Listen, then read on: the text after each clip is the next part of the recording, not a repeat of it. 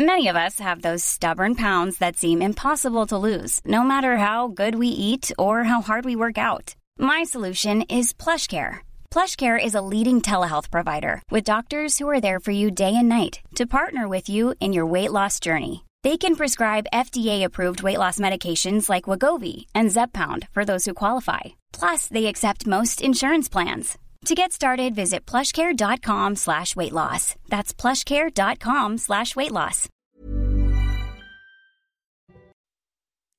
5h59, bienvenue à tous. Merci d'être avec nous. Vous regardez la matinale de CNews. À la une, les Pyrénées-Orientales à sec cet été. Le préfet prévient qu'il n'y aura pas assez d'eau pour tout le monde. La guerre de l'eau débute dès ce mois d'avril. On vous en parle dès le début de ce journal. Elisabeth Borne va présenter sa feuille de route à la mi-journée. Qu'est-ce qu'il faut en attendre? On en parle avec Gauthier Lebret, les dernières informations. Les déplacements du président de la République, toujours aussi compliqués avec des manifestants et des huées. Vous allez voir les images. Les prix des médicaments non remboursés ont subi d'importantes augmentations, pour certaines injustifiées. Reportage CNews à Nantes. Les Américains circonspects après la déclaration de Joe Biden, 80 ans en vue de sa réélection, déclaration de candidature. Donald Trump, 76 ans et lui dans les starting blocks. Une candidate à la primaire républicaine souhaite que soit appliqué un test d'aptitude mentale pour les candidats de plus de 75 ans, nous dira Thomas Bonnet. A tout de suite Thomas. Ce n'est pas encore la baisse des prix dans l'alimentation, mais les prix se calment, nous dira le mythe Guillot. L'inquiétude monte face à la sécheresse exceptionnelle qui frappe la France. Le préfet des Pyrénées-Orientales tire la sonnette d'alarme. Hier, il a averti qu'il n'y aura pas suffisamment d'eau pour tous les usages dans son département cet été. Oui, Rodrigue Furcy prépare déjà les esprits à des décisions difficiles qui seront prises en fin de semaine. Une réunion de comité euh, sécheresse est prévue demain. Adrien Spiteri. L'été n'a pas encore commencé, mais le préfet des Pyrénées-Orientales prévient. Il n'y aura pas suffisamment d'eau pour tous les usages. Les quantités disponibles sont très faibles. En cause, la sécheresse exceptionnelle qui touche le département. Le 17 avril dernier, un premier incendie s'est déclaré. Près de 1000 hectares ont été ravagés à Cerbère et Bagnoul-sur-Mer. Face à cette situation, le monde agricole s'inquiète. La présidente de la région Occitanie, Carole Delga, promet un dispositif exceptionnel d'un million d'euros pour accompagner le monde agricole ainsi que les collectivités. Dans les Pyrénées-Orientales, quatre villages sont privés d'eau potable. Le forage qui les alimente d'habitude est au plus bas. Des bouteilles sont distribuées aux habitants.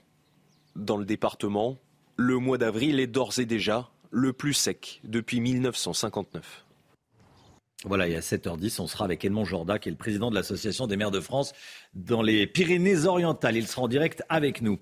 Et à ce sujet, les inquiétantes prévisions du ministre de la Transition écologique, Christophe Béchu. Il concède que nous nous éloignons des exigences fixées par la COP21 et que ça peut se traduire par une augmentation des températures mondiales d'environ 3 degrés, soit 4 degrés en ce qui concerne la France. Si c'était le cas, ça se traduirait par 40 à 50 d'eau en moins, donc des périodes de sécheresse, 25% de neige en moins, des vagues de chaleur, à plus de 50 degrés.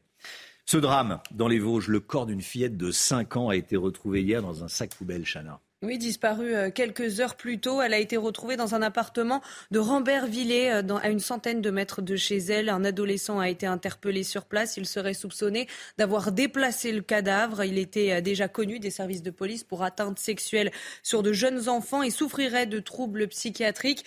Il venait de sortir d'une institution spécialisée et le maire de la ville s'est par ailleurs félicité de la vidéoprotection. On a entre 40 et 50 caméras déployées sur la commune, ce qui permet de certifier les faits. Les bandes ont été récupérées pour être analysées par les services compétents, a-t-il dit. La politique à présent. Elisabeth Borne va présenter sa feuille de route à la mi-journée. La Première ministre va tenir une conférence de presse à midi après le Conseil des ministres. Gauthier Lebret est avec nous. Gauthier, on attend des annonces sur les futurs projets de loi que le gouvernement veut, présenter au, Parlement. Hein. Oui, la question, c'est quand On commence avec la loi immigration? Quand la loi immigration va-t-elle arriver finalement devant l'Assemblée euh, nationale? Alors, ça sera un texte finalement en un seul morceau. Plus question de la euh, saucissonner. On savait que c'était un temps euh, l'idée de l'exécutif, aller voter avec la gauche gauche les mesures de gauche, la droite les mesures de droite. Mais le président du Sénat, Gérard Larcher, ne voulait pas d'un texte en plusieurs morceaux. Il ne fallait pas se fâcher avec les sénateurs LR, alors que justement, les sénateurs LR pourraient voter ce texte à condition de le durcir. Ils avaient commencé à le faire d'ailleurs en commission. Le texte devait arriver au Sénat avant finalement d'être une nouvelle fois euh, reporté.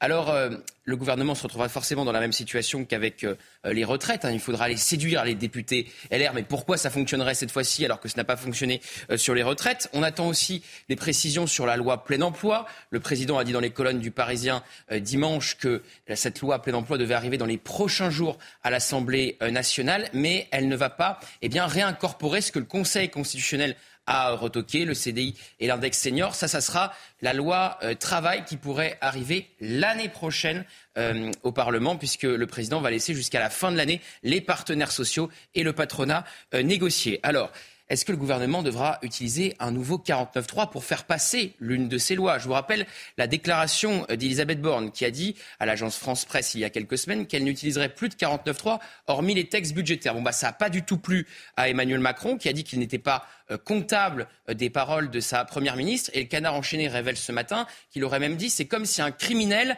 avouait son crime. Donc ça vous dit un peu l'ambiance en ce moment entre Elisabeth Borne et euh, Emmanuel Macron. Olivier Dussopt a dit hier sur ce plateau qu'ils allaient tout faire pour éviter d'utiliser un nouveau 49.3. Tiens, tiens, ça vous rappelle rien? C'est vraiment un jour sans fin. Gauthier Lebret, merci beaucoup Gauthier. Euh, nouveau comité d'accueil pour Emmanuel Macron. Depuis la promulgation de la réforme des retraites, le chef de l'État est chahuté par les manifestants, on le voit à chaque fois. Une fois de plus, hier, en arrivant à Vendôme, dans le Loir-et-Cher, des opposants à la réforme l'attendaient casserole à la main. Récit, image signée Vincent Fandège. Regardez. À l'arrivée du chef de l'État à Vendôme, les huées, les sifflets et les casseroles retentissent. Comme à chacun de ses déplacements depuis l'épisode des retraites, Emmanuel Macron est accueilli par des opposants à la réforme. À quelques dizaines de mètres de là, sur les voies ferrées, ils sont plusieurs centaines à tenter de perturber la visite du président en faisant le plus de bruit possible. Des manifestants qui entendent ne rien lâcher. Macron a annoncé sa venue euh, hier, donc on a organisé le rassemblement en 24 heures et euh, on est là pour lui dire que pour nous, le dossier de la réforme des retraites, n'est pas clos, c'est pas terminé, ça continue. Le, Conseil constitutionnel a enterré la démocratie il y a dix jours. Nous, on est là pour continuer à la faire vivre. J'ai fait toutes les manifs, il n'y a rien qui bouge. Et on fait ça pour. Euh, je ne sais même pas si c'est par désespoir. C'est parce qu'on y croit toujours. Voilà. Alors que le rassemblement s'est ensuite dirigé vers la sous-préfecture, Emmanuel Macron a lui conclu sa visite en allant à la rencontre d'un groupe de personnes. Tout va bien vous êtes en quelle classe Cinquième. Cinquième et sixième. Ouais, tout va bien Un bain de foule trié sur le volet. Je ne sais pas si on peut parler d'un bain de foule. Il y avait quelques personnes. Trié sur le volet, comme le dit Vincent, et Florian qui était sur le terrain hier nous euh, révélait qu'il y avait des sympathisants euh, La République En Marche, enfin Renaissance, qui était euh, effectivement présent. C'est un peu une opération Potemkin. Quoi. Regardez ce qu'a dit Gabriel Attal. Il tacle les manifestants avec des casseroles. Il était en déplacement dans, dans l'Hérault. Ceux qui peuvent se permettre, qui ont le temps en pleine semaine, en plein après-midi d'aller accueillir des ministres pendant 4 heures, de 14h à 18h, a priori, ce n'est quand même pas les Français qui travaillent, qui ont des difficultés au quotidien pour boucler leur fin de mois. Oui, euh, sont ceux, euh, les professionnels de la, de la manifestation, en clair. Hein. C'est-à-dire que euh, le hmm. gouvernement a tablé sur la lassitude des Français face au mouvement social qui n'est jamais arrivé. Par contre, la lassitude des ministres, on la voit bien. Voilà. L'opération Wambouchou à Mayotte. L'évacuation du bidonville de Kungu est toujours à l'arrêt, Chana. Hein. Et en attendant, les tensions sont toujours vives sur l'île. Cette nuit, une patrouille de gendarmes a mené une opération de sécurisation de la route nationale. Objectif, trouver d'éventuels barrages clandestins. Le prix des billets de train est trop cher pour les Français. C'est le résultat d'un sondage Harris Interactive commandé par l'association écologiste Réseau Action Climat. 58% des répondants veulent des prix plus bas. Et par ailleurs, 53% des personnes interrogées estiment que les billets ont augmenté au cours euh, des trois dernières années, un chiffre qui monte à 58% quand on pose la question uniquement à des usagers. À propos de prix, tiens, les prix des médicaments sans ordonnance s'envolent. Une hausse opérée par les laboratoires, plus 40% pour certains antidouleurs sur un an, 40%. Oui, et plus 45% pour les couches pour bébés. Alors pour lutter contre ces tarifs, les pharmaciens recommandent leur marque distributeur. Reportage à Nantes avec Jean-Michel Decaze. Dans cette officine, on a dressé une liste non exhaustive des prix qui ont le plus augmenté. Ne sont concernés que les médicaments délivrés sans ordonnance et la parapharmacie. On voit sur certains produits conseils des augmentations de, prix euh, d'environ 10%, ce qui est assez conséquent. Augmentation de, tous les, frais de production, des composants. Et puis je, pense qu'il faut le dire que là aussi, les laboratoires profitent à certains moments de, ce bruit général d'augmentation pour faire passer euh, leurs propres augmentations. C'est vrai que ça faisait des années quand même où euh, les prix étaient sages dans tous les domaines, les marges étaient, étaient limitées. Certaines pharmacies intégrés à des groupes d'achat ont lancé les paniers anti-inflation et font la promotion de marques distributeurs. Comme dans d'autres domaines, on va privilégier les produits, euh, à la marque, hein, euh, donc à la marque de nos grossistes ou de nos génériqueurs, qui nous sortent des produits à des prix beaucoup plus compétitifs que les produits de marque nationale. Nous pouvons conseiller et orienter les, les patients vers un autre produit équivalent plus économique. Mais tout n'augmente pas. Ce lait pour bébé, par exemple, n'a pris que 2%.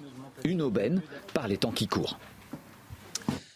Joe Biden est donc candidat à sa propre réélection pour euh, l'élection présidentielle de 2024 aux États-Unis. La question de son âge se pose, bien sûr. Le président américain aura 82 ans au moment du, vote. Thomas Bonnet, l'une des candidates à la primaire républicaine, Nikki Haley, demande la création, l'instauration d'un test d'aptitude mentale pour les candidats de plus de 75 ans. Oui, et c'est bien la preuve d'ailleurs que la question de l'âge sera centrale pour la campagne présidentielle à venir. Alors Nikki Haley, c'est l'ancienne ambassadrice américaine à l'ONU sous le mandat de Donald Trump à l'époque. C'est une républicaine, elle a 51 ans et elle est candidate à la primaire pour la Maison-Blanche pour 2024. Et elle a donc fait cette proposition des tests d'aptitude pour tout élu de plus de 75 ans. Une mesure qui s'appliquerait donc évidemment à Joe Biden, mais aussi à Donald Trump, tiens, tiens, qui lui est âgé de 76 ans. Évidemment, ce cap de l'âge de 75 ans n'a donc pas été retenu euh, par hasard. Nikki Haley qui espère aussi surfer sur euh, la volonté de renouveau qui s'exprime chez une partie de l'opinion euh, américaine parce que la perspective d'une revanche Trump-Biden, âgés tous les deux de 4 ans de plus, eh bien, ça ne ravit pas tout le monde. Les sondages montrent qu'une majorité d'Américains est défavorable à ces deux candidatures. En ce qui concerne Joe Biden, c'est bien le critère d'âge qui semble être retenu par ceux qui ne souhaitent pas sa réélection. Rendez-vous compte, en cas de victoire, Joe Biden entamerait son second mandat à 82 ans et le finirait à 86, lui qui est déjà le plus vieux président de l'histoire américaine. Merci beaucoup Thomas. C'est vrai que c'est malin de la part de Nikki Haley. Deux candidats d'un coup. deux d'un coup. deux d'un coup qui, euh, qui pourraient être euh, handicapés, en tout cas qui ne pourraient pas se, se, présenter. Test d'aptitude mentale. Bon, pour, euh, pour Joe Biden, on verra si c'est retenu ou pas, mais en tout cas, euh, c'est ce qu'elle ce qu'elle propose. Le sport, avec euh, du foot et la rencontre entre Manchester City et Arsenal en Première Ligue. Ça sera à suivre ce soir sur Canal Plus Foot. Hein. Oui, c'est à 21h et c'est probablement le match le plus important de la saison pour désigner le futur champion d'Angleterre. Un homme à suivre de près, Erling Haaland, actuellement meilleur buteur du championnat avec 32 buts. Le Norvégien peut battre le record de buts sur une saison à 38 journées, record détenu pour le moment par Mohamed Salah, 32 buts également. Portrait du nouvel homme providentiel des Citizens avec Thomas Parago. Un choc pour le titre et un record à portée de main. Face à Arsenal, Erling Haaland pourrait devenir le meilleur buteur sur une saison à 20 équipes de l'histoire de la Première Ligue. Yeah, definitely can. Why? You know, because he just scores goals, and it's it's his it's his strong point. If we create enough chances for him, then he will probably do it. Avec un doublé contre Leicester il y a 10 jours, le serial buteur norvégien a égalé la marque des 32 réalisations sur une saison de Mohamed Salah et l'arme fatale des Citizens a encore 8 matchs pour s'emparer seul du record. He's so driven to score. I think you can see that he's always making runs into the box, always wants to be there for the finish and I, I see the determination from him and yeah, hopefully he can break it. Les statistiques affolantes du cyborg s'expliquent aussi par l'armada déployée par les Sky Blues autour de lui, notamment son duo avec Kevin De Bruyne, passeur décisif sur un quart des buts du Norvégien en championnat. If he does, that would be great achievement for for him. Uh, but hopefully, like said, we can also win the league together. Erling Haaland a une première occasion de marquer l'histoire de la Première Ligue face au rival pour le sacre dans le match le plus important de la saison en championnat.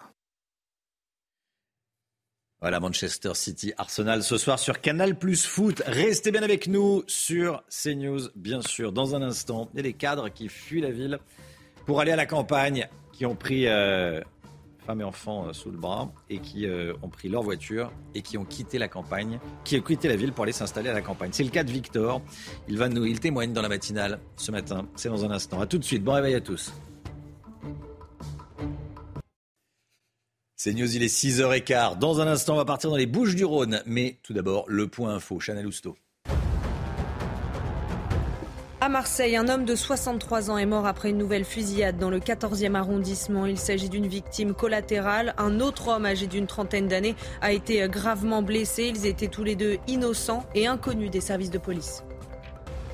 Benjamin Mendy de retour devant la justice. Le champion du monde 2018 va être auditionné aujourd'hui et demain devant le tribunal de Chester. Il s'agit d'une audience préparatoire avant son nouveau procès le 26 juin prochain. Après avoir été acquitté partiellement en janvier dernier, il va comparaître pour deux autres accusations pour viol et tentative de viol. Et puis un rover japonais échoue à se poser sur la Lune. La start-up a tenté euh, de devenir la première entreprise privée à réussir à se poser sur le satellite naturel. Malheureusement, c'est un échec. L'engin s'est probablement écrasé lors d'un alunissage brutal sur la surface. Jusqu'ici, seuls les États-Unis, la Russie et la Chine ont réussi à faire atterrir des robots sur la Lune quitter la ville pour la campagne. Beaucoup en rêvent, certains le font. Victor et sa femme, qui est témoigné dans ce reportage, sont partis. Ils ont quitté Marseille pour aller dans une plus petite ville, à Sénas, dans les Bouches-du-Rhône. Laure Para et Marine Sabourin pour le récit et les images. Victor, sa femme et ses enfants ont décidé de quitter Marseille en 2019 pour Sénas, 7000 habitants. Chaque jour, le père de famille part travailler dans la cité phocéenne située à une heure d'ici. Et malgré les deux heures de route quotidienne, il ne regrette rien au regard des multiples atouts de sa commune. On va dire que voilà, un petit retour aux sources, avoir un peu de, verdure autour de nous, entre les IP, le Luberon, tout ça, on est, on est bien ici. Et puis aussi euh, de passer en maison, hein, puisque l'immobilier sur Marseille, c'est quand même pas donné non plus. Donc euh, voilà, pour avoir un cadre de vie euh, sympathique en famille, on a, on a fait le choix aussi de venir dans le coin. Voilà. Comme Victor, environ 100 000 citadins quittent chaque année la ville pour la province, selon l'INSEE.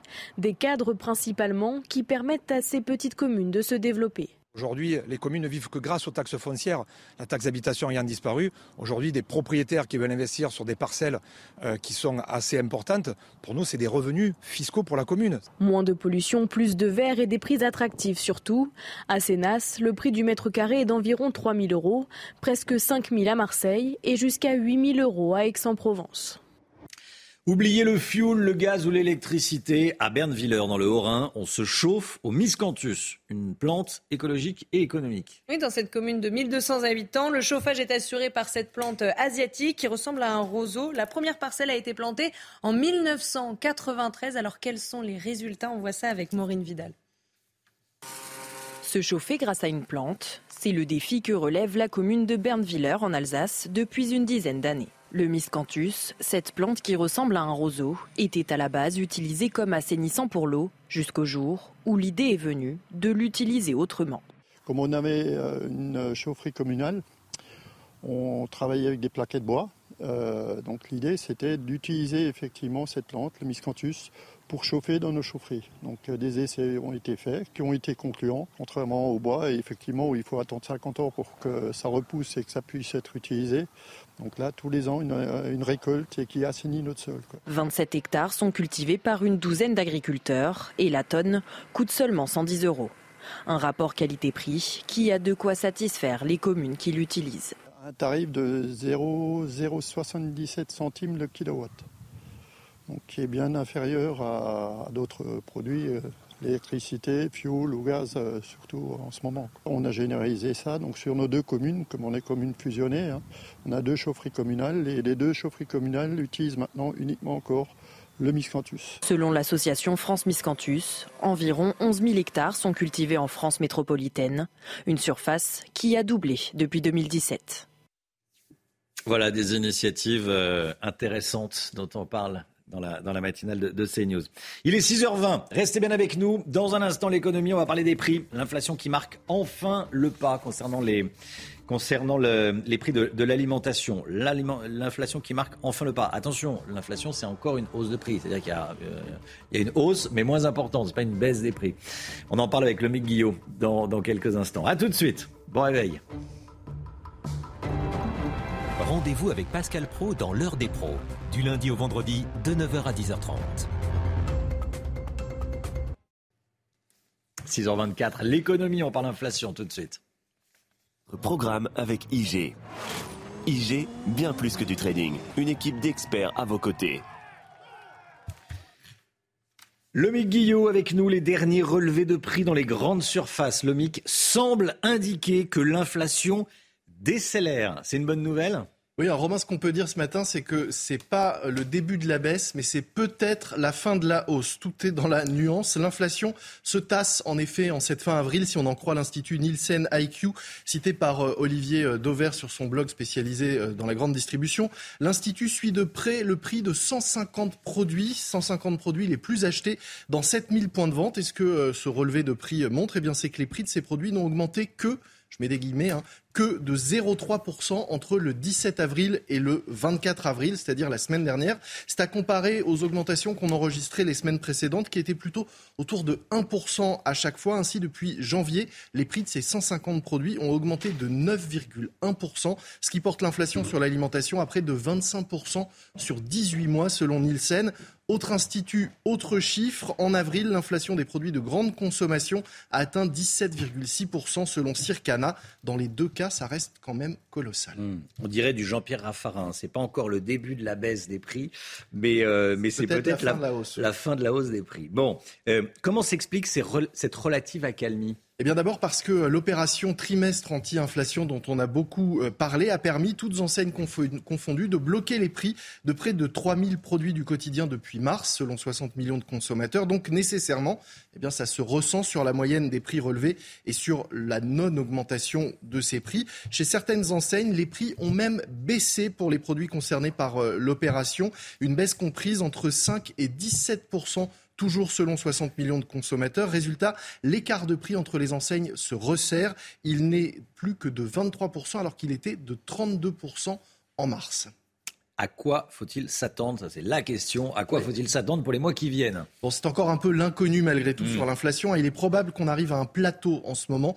C'est ce que euh, tout le monde a l'air de, dire, c'est-à-dire que les prix n'augmenteront plus. En revanche, c'est pas gagné qu'ils redescendent, ou en tout cas pas, pas tout de suite, sauf peut-être pour les viandes blanches, les biscuits, la nourriture animale et les céréales, en raison d'une baisse importante des cours mondiaux de matières premières. Autre point d'interrogation, la durée de l'opération euh, trimestre anti-inflation. C'est un trimestre, il devait s'arrêter en juin, mais certaines enseignes ont l'air de vouloir poursuivre cette opération, peut-être même jusqu'à la fin de l'année. Et puis juin, c'est la date à laquelle les enseignes sont censées renégocier avec les, fournisseurs et peut-être obtenir de nouvelles baisses. Là, c'est loin d'être gagné. Lactalis, numéro un français de l'agroalimentaire, a déjà annoncé qu'il ne renégocierait aucun prix de ses produits laitiers. C'était votre programme avec IG. IG, bien plus que du trading. Une équipe d'experts à vos côtés. Encore des nuages aujourd'hui. La météo tout de suite, Alexandra Blanc. La météo avec Groupe Verlaine. Installation photovoltaïque pour réduire vos factures d'électricité. Groupe Verlaine, connectons nos énergies. Des nuages aujourd'hui, Alexandra, surtout sur la, moitié ouest. Hein. Oui, exactement. Comme vous le voyez sur la carte, avec l'arrivée, Romain, d'une nouvelle perturbation. Perturbation qui donne ce matin un temps très nuageux et localement euh, des averses. Ça, c'est plutôt une bonne nouvelle puisque, vous le savez, on souffre de sécheresse. Donc, forcément, avec l'arrivée de la pluie, eh bien, nous, nous nous en réjouissons. Donc, au programme, donc l'arrivée de cette nouvelle perturbation qui donne localement euh, quelques averses, on le disait, à l'avant euh, quelques nuages et puis un temps beaucoup plus lumineux en allant vers la Côte d'Azur ou encore vers les Alpes du Nord. On retrouvera dans l'après-midi cette perturbation, cette fois un petit peu plus à l'est. Hein, vous le voyez, entre la Normandie et euh, la Bourgogne. On retrouvera également un temps très nuageux et pluvieux au pied des Pyrénées. Puis partout ailleurs, alternance de nuages et d'éclaircies avec un temps assez variable. Finalement, pour avoir du grand beau temps, il faudra aller entre la Côte d'Azur, la Corse ou encore les Alpes, je vous le disais. Les températures, eh bien, températures contrastées ce matin. Il fait froid à l'est, hein, notamment là où le ciel est dégagé avec un degré en Champagne ou encore deux petits degrés du côté de Metz contre localement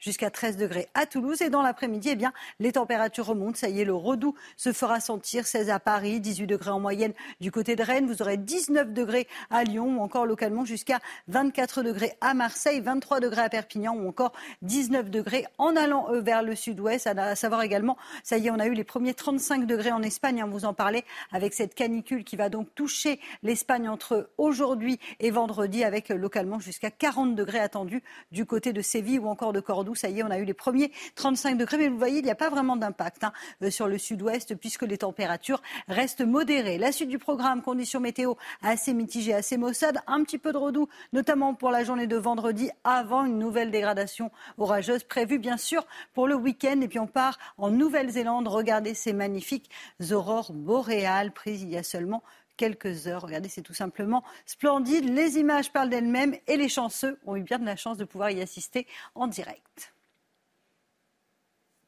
C'était la météo avec Groupe Verlaine. Isolation par l'extérieur avec aide de l'État.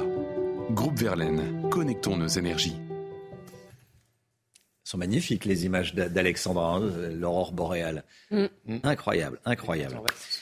Pardon? Non, Je disais, ça donne envie de partir en vacances. Mais oui, oui, oui, là c'est loin, hein, la Nouvelle-Zélande. Hein. bon, 6h30, merci d'être avec nous. Merci d'avoir choisi CNews pour démarrer votre journée. À la une ce matin, les opérations de sécurisation de Mayotte, toujours suspendues à cause d'une décision de justice. On va rejoindre Régine Delfour sur place, envoyée spéciale de CNews. Un homme de 63 ans, innocent, abattu dans un règlement de compte à Marseille. Des élus déplorent la mexicanisation de la ville. Les professeurs votent de plus en plus Rassemblement national, selon une étude du CEVIPOF. On va vous la détailler, cette étude. C'est aujourd'hui le Conseil national du handicap. Emmanuel Macron doit faire des propositions concrètes. Il y a encore beaucoup de travail à faire, vous allez voir. On a suivi une jeune femme en fauteuil roulant. Une nouveauté pour cet été, en plus de la météo des plages, il y aura la météo des forêts. Mais qu'est-ce que c'est que la météo des forêts La carte météo des forêts? Le détail avec Alexandra Blanc. A tout de suite Alexandra. L'opération Wambushu à, Mayotte, l'évacuation du, bidonville de Kungu est toujours à l'arrêt, hein, Chana? En attendant, les tensions sont toujours vives sur l'île. Nos envoyés spéciaux Régine Delfour et Fabrice Elsner ont pu suivre une patrouille de gendarmes cette nuit pendant une opération de sécurisation de la route nationale. Regardez.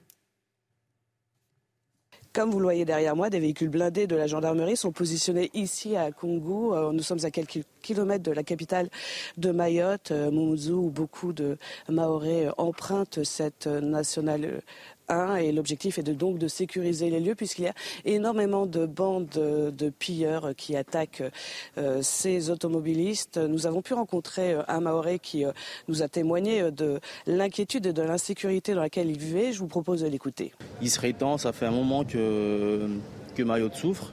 Il y, a, il y a beaucoup de problèmes, on ne peut pas le nier, donc on attend que on attend plus de sécurité pour l'île parce que comment dire, euh, les Maoris n'osent plus sortir, faire la fête. On, part au boulot.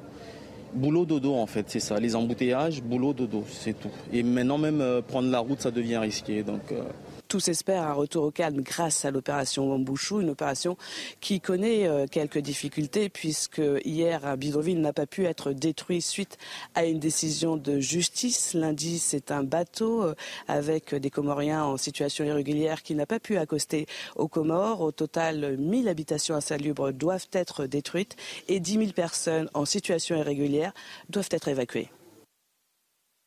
Dans les Vosges, le corps d'une fillette de 5 ans a été retrouvé hier dans un sac poubelle, disparu quelques heures plus tôt. Elle a été retrouvée dans un appartement de Rambervillers, à une centaine de mètres de, chez elle, Chana. Hein. Et un adolescent a été euh, interpellé sur place. Il serait soupçonné d'avoir déplacé le cadavre. Il était déjà connu des services de police pour atteinte sexuelle sur de jeunes enfants et souffrirait de troubles psychiatriques. Et il venait de sortir euh, d'une institution euh, spécialisée. Voilà, un adolescent d'une quinzaine d'années interpellé.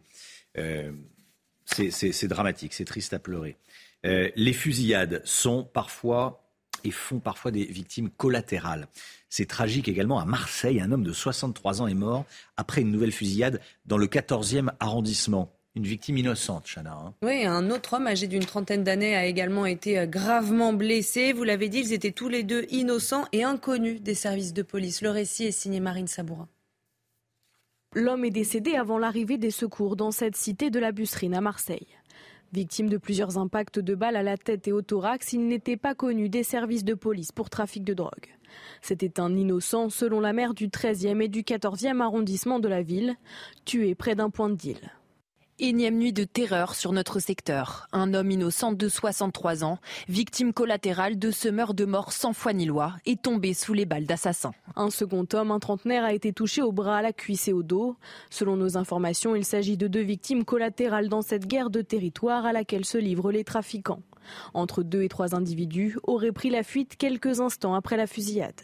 Ceux qui ont tiré, en fait, n'ont même pas cherché à savoir si on touchait euh, un individu, un chien ou vraiment euh, une personne bien ciblée. C'est juste pour marquer un territoire. On est là dans l'intimidation. En fait, on se, on se rend compte que de plus en plus, on glisse un peu dans le fonctionnement du narco-banditisme que l'on trouve en Amérique latine. Depuis le début de l'année, les fusillades ont déjà fait 17 morts dans la deuxième ville de France. Un nouveau comité d'accueil pour le président de la République. Depuis la promulgation, euh, depuis la promulgation de la réforme des retraites, le chef de l'État est chahuté, c'est le moins qu'on puisse dire, par des manifestants. Oui, une fois de plus hier en arrivant à Vendôme, dans le Loir-et-Cher, des opposants à la réforme l'attendaient. Casserole à la main et notre journaliste politique Florian Tardif a recueilli des réactions du président de la République hier. Regardez, je ne pense pas que couvrir de sa voix ou du son d'ustensile est un formidable signe de respect démocratique. Les professeurs votent de plus en plus Rassemblement national. Selon une étude du CEVIPOF pour RTL, au second tour de la dernière présidentielle, un quart des enseignants ont voté Marine Le Pen. Cette tendance s'explique entre autres par une volonté de contester l'inaction du gouvernement à l'école. Et dans ce contexte, le programme pédagogique proposé par le RN séduit de plus en plus de professeurs. Adrien Spiteri. Le constat est clair. Entre 2017 et 2022, le vote des enseignants pour le Rassemblement national a augmenté. Selon une étude du CEVIPOF, 25% des professeurs ont choisi Marine Le Pen au second tour de l'élection présidentielle, contre 11 en 2017. Les déceptions politiques et la dégradation de leurs conditions de travail expliquent en partie ce phénomène, selon cette enseignante. Clairement, depuis plusieurs décennies, les ministres de l'Éducation nationale ne sont pas à la hauteur des enjeux. Euh, les enseignants subissent de plein fouet la crise de l'autorité, avec euh, des classes où euh, effectivement c'est de plus en plus compliqué pour les enseignants d'avoir des classes où tout se passe bien, où on peut transmettre des savoirs dans de bonnes conditions. Elle-même a été séduite par le programme éducatif du RN. Le Rassemblement national et Marine Le Pen euh, apparaissent comme une réelle alternative crédible dans la proposition euh, d'un programme euh, qui, au contraire, pourra former les citoyens de, de demain. Le vote Rassemblement national reste toutefois minoritaire chez les enseignants et encore tabou en salle des profs. Écoutez bien, le mode de calcul du Nutri-Score va changer d'ici à la fin de l'année. Vous savez, cette étiquette alimentaire que vous regardez ou pas, qu'on regarde ou pas, et qui note la qualité des produits avec une note qui va de A, excellent, à E, médiocre. Oui, bien, un accord a été trouvé entre euh, sept pays européens pour promouvoir davantage les aliments les plus sains. En clair, la notation va devenir plus dure. Les explications de Vincent Fandège. Après six ans d'existence, le Nutri-Score est connu de tous. C'est les A, B, C, D, c'est ça? C'est les numéros. Mais les consommateurs ne s'y fient pas forcément. Je m'en fous complètement, je regarde jamais. Entre deux produits que j'aime bien, si je vois qu'il y en a un qui a un, score meilleur, oui. Je regarde même pas. C'est pas bien. Hein. Moi, je m'y fie énormément au Nutri-Score et d'ailleurs, je fais mes, enfin, j'effectue mes achats uniquement en fonction du Nutri-Score. Ces petites lettres qui notent la valeur nutritionnelle de certains aliments va évoluer d'ici à la fin de l'année. Des modifications qui permettront de pénaliser davantage certains produits comme les céréales du petit déjeuner. Certains plats préparés, certaines pizzas qui étaient un peu trop bien classées, ou la viande rouge, hors volaille bien sûr, pour lesquelles on sait que c'est défavorable à la santé. Et puis d'un autre côté, le Nutri-Score permet aujourd'hui ben, de mettre en évidence dans sa version améliorée que euh, les pains complets sont plus favorables, que les produits raffinés, que l'huile d'olive ou l'huile de colza est plus intéressante sur le plan nutritionnel que les autres huiles, les poissons gras sont à favoriser. Les nouvelles règles concerneront également les boissons. Le lait, les boissons lactées et végétales ont été incluses dans l'algorithme. Voilà, un nouveau Nutri-Score. Qui regarde le Nutri-Score? Tiens, avant d'acheter, Chana alors je regarde, mais ça me fait plus culpabiliser qu'autre chose quand j'achète un produit. Vous achetez que des produits E C'est vrai. Alexandra, vous regardez? Non, non, ah non, très rarement. Oui, rien à faire. Très rarement. Moi, c'est à l'approche de l'été. plus on se rapproche de l'été, plus on va vers le A. mais- Moins de gras. C'est tout. Gauthier, vous. J'avoue que je regarde pas trop, non. Ouais. Romain, Ah vous non. regardez, vous? Non. Voilà. Moi non plus, pas trop. En fait, j'achète, oui, non, j'achète du fromage, du jambon, ça doit pas être très bien noté tout ça. très bien noté, je crois pas. Allez, euh, on change de sujet. La sixième conférence nationale du handicap se tient aujourd'hui à l'Élysée. Elle va être présidée, euh, cette conférence, par Emmanuel Macron. Des élus des administrations des collectivités locales, des associations sont attendus. Objectif, apporter des réponses concrètes pour améliorer la vie des personnes en situation de handicap. Et il y a encore du travail. Oui, notamment euh, concernant euh, l'accessibilité. On a rencontré Manel, elle est joueuse de basket fauteuil et pour elle, se rendre à son club est un vrai parcours du combattant. Maureen Vidal. Se rendre à son club de basket, le parcours du combattant pour Manel, jeune femme de 25 ans en situation de handicap. Elle habite à Noisy-le-Sec en Seine-Saint-Denis et doit parcourir chaque semaine environ 8 km pour pratiquer son activité sportive à Paris. Et avant chaque trajet, la même appréhension. prendre l'ascenseur. À chaque fois, euh, on espère que ça fonctionne. Prendre les transports en commun à Paris et dans sa région est très compliqué pour les non-valides, qui dépendent du bon fonctionnement des équipements et de l'accessibilité des gares et transports en commun. Si l'accès à certains trains a été très récemment rénové pour les personnes à mobilité réduite, On a un nouveau train. Comme vous voyez, c'est euh, au même niveau par rapport au quai. Donc c'est beaucoup plus simple de, de le monter. elle n'est pas à l'abri d'un imprévu qui va rendre son trajet compliqué. Donc euh, là, il faut euh, faire comme on peut, soit prendre un bus ou bien aller euh, en roulant. Là, on arrive euh, au parc de basket fauteuil, on a mis à peu près une heure. Euh, comparé à une personne valide, euh, il peut faire peut-être euh, euh, 20 minutes, 30 minutes maximum. Et encore une fois, c'est le club le plus proche de chez moi. À l'approche des Jeux olympiques et paralympiques sur la capitale, 350 000 visiteurs en situation de handicap sont attendus et le manque d'accessibilité dans les transports est déploré par le collectif handicap. Voilà, donc euh, euh, Conseil national du handicap aujourd'hui à, à l'Elysée. À ce sujet, Mattel dévoile sa première Barbie trisomique. Elle a été mise en vente hier. Regardez, elle représente des millions d'enfants, voilà, euh, qui étaient jusque-là absents de sa gamme. Donc Mattel a décidé d'y remédier. Une Barbie porteuse de la trisomie 21, qui est donc euh, en vente. Moi, je trouve ça formidable. Bravo. Voilà. Bravo Mattel. On le dit. Euh, Kylian Mbappé, bon bah il, il publie une photo sur Instagram. Oui, on va la regarder. Hein en fait, euh, l'attaquant star du Paris Saint-Germain a affiché un look d'été décontracté et certains lui trouvent une ressemblance. Alors attention, il faut avoir la référence avec Franklin du jeu vidéo GTA. On Voilà. va peut-être voir le comparatif. Le combat, le jeu vidéo GTA 5. Voilà. Bon, c'est euh, Un peu chambré par d'autres joueurs de foot comme Samuel Umtiti qui lui dit euh, le débardeur et les TN, euh, c'est un peu has-been ou c'est un peu, il se, il se fait un peu chambré par les copains euh, footballeurs. ah oui bon. Pourtant, il, por- il porte bien le Il est beau, le Marcel. Le Marcel, hein. Oui. Et il se fait chambrer. Le Big Guillaume, vous portez Non, pas ça, vous Je ne souffrirai pas la comparaison. Moi non. On pourrait présenter Moi non une matinale Oui. entière en Marcel, hein, ça peut être un concept. hein. Oui, ça peut être un concept. Oui, oui. Vous me je serai en vacances. Allez, 6h42. Restez bien avec nous dans un instant. La carte de la météo des forêts. Carte des forêts, carte météo des forêts. Qu'est-ce que c'est exactement On verra ça.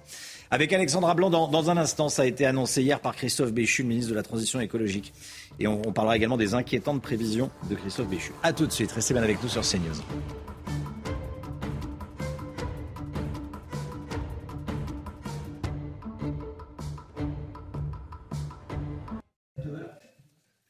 6h45, dans un instant, on va parler de la carte météo des forêts euh, à laquelle on va avoir droit à partir du mois de juin. Mais tout d'abord, le point info avec Chanel Housteau. Elisabeth Borne va dévoiler la feuille de route des 100 jours décrétés par Emmanuel Macron. La Première ministre prendra la parole aujourd'hui à midi depuis l'Elysée après le Conseil des ministres. L'objectif du gouvernement est de tourner le plus vite possible la page chaotique de la réforme des retraites. Pierre Palmade a été transféré au CHU de Bordeaux. Il a quitté hier l'hôpital Paul Brousse de Villejuif. Il a été accueilli au sein du service de soins de suite et de réadaptation. Les obligations et interdictions qui accompagnent son contrôle judiciaire demeurent. Et puis l'Agence environnementale de l'Union européenne appelle à réduire l'usage des pesticides. Je rappelle que les pesticides polluent l'eau, le sol et l'air, sapent la biodiversité et favorisent le développement de maladies. Malgré cela, leur vente en Europe reste stable avec environ 350 000 tonnes vendues par an. Les inquiétantes prévisions du ministre de la Transition écologique Christophe Béchu. Il concède qu'on s'éloigne des exigences liées euh, et fixées par la COP 21 et il dit que ça peut se traduire par une augmentation de température mondiale d'environ 3 degrés, soit 4 degrés, plus 4 degrés en ce qui concerne la, France. Si c'était le cas, ça se traduirait par 40 à 50 d'eau en moins, donc des périodes de sécheresse, 25% de neige en moins, des vagues de chaleur à plus de 50 degrés. Alexandra Blanc. Comme il va falloir s'habituer à de fortes périodes de sécheresse, Début juin, il va y avoir, et ce sera une nouveauté, des cartes météo des forêts. Comment ça va fonctionner? À quoi ça va ressembler?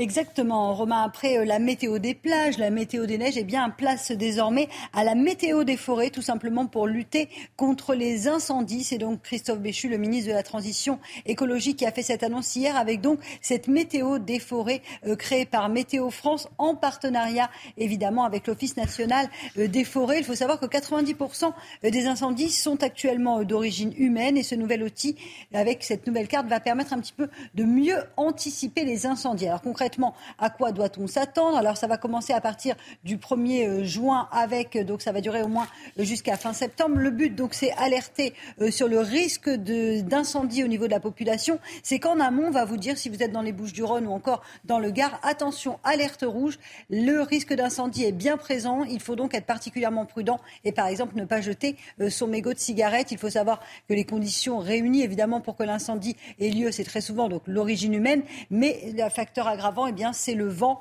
avec euh, cette sécheresse qui sévit actuellement euh, sur le sud de la France. Donc, nouvelle météo des forêts, c'est tout simplement inédit. Ce sera lancé donc début juin. Et attention, il faut savoir que 2022 avait été un été particulièrement catastrophique. 72 000 hectares euh, étaient partis en fumée. Et a priori, l'été sera sec et particulièrement chaud. Donc, on risque d'avoir énormément d'alertes météo pour évidemment ce risque d'incendie. Il faudra donc être bien prudent. Et ce qui se passe actuellement en Espagne avec plus de 35 degrés, c'est souvent annonciateur d'un temps euh, très sec et très très chaud pour cet été 2023. Donc c'est une très très bonne initiative de Météo France et du gouvernement. Il faut le souligner. Merci Alexandra. Restez bien avec nous. Dans un instant, Emmanuel Macron chahuté dès qu'il euh, se déplace euh, en dehors de, de Paris, j'allais dire. Déplacement d'Emmanuel Macron, un jour sans fin. Il y a toujours des. Sauf là, vous le voyez derrière moi, euh, quelques personnes probablement euh, triées sur le volet. Comment vous enlevez probablement, Les services de, de, de l'Elysée. On va parler des, de ces déplacements euh, chahutés. On va parler également de ce qu'a dit Gabriel Attal. Il dit, mais ceux qui tapent sur des casseroles de 14h à 18h, c'est certainement pas la France qui travaille. Hein c'est dans un instant avec vous, Gauthier Lebret. Restez bien avec nous sur CNews. À tout de suite. Rendez-vous avec Jean-Marc Morandini dans Morandini Live du lundi au vendredi de 10h30 à midi. Nouveau déplacement chahuté pour le président de la République. C'était hier dans une maison de santé du Loir-et-Cher. Gauthier Lebret avec nous. C'est systématique depuis une semaine. Le président doit doit composer avec ces fameux comités d'accueil. Oui, Romain, on va voir euh, rapidement la sensation d'être dans Un jour sans fin. Vous savez, ce film avec Bill Murray où il revit sans cesse la même mmh. journée.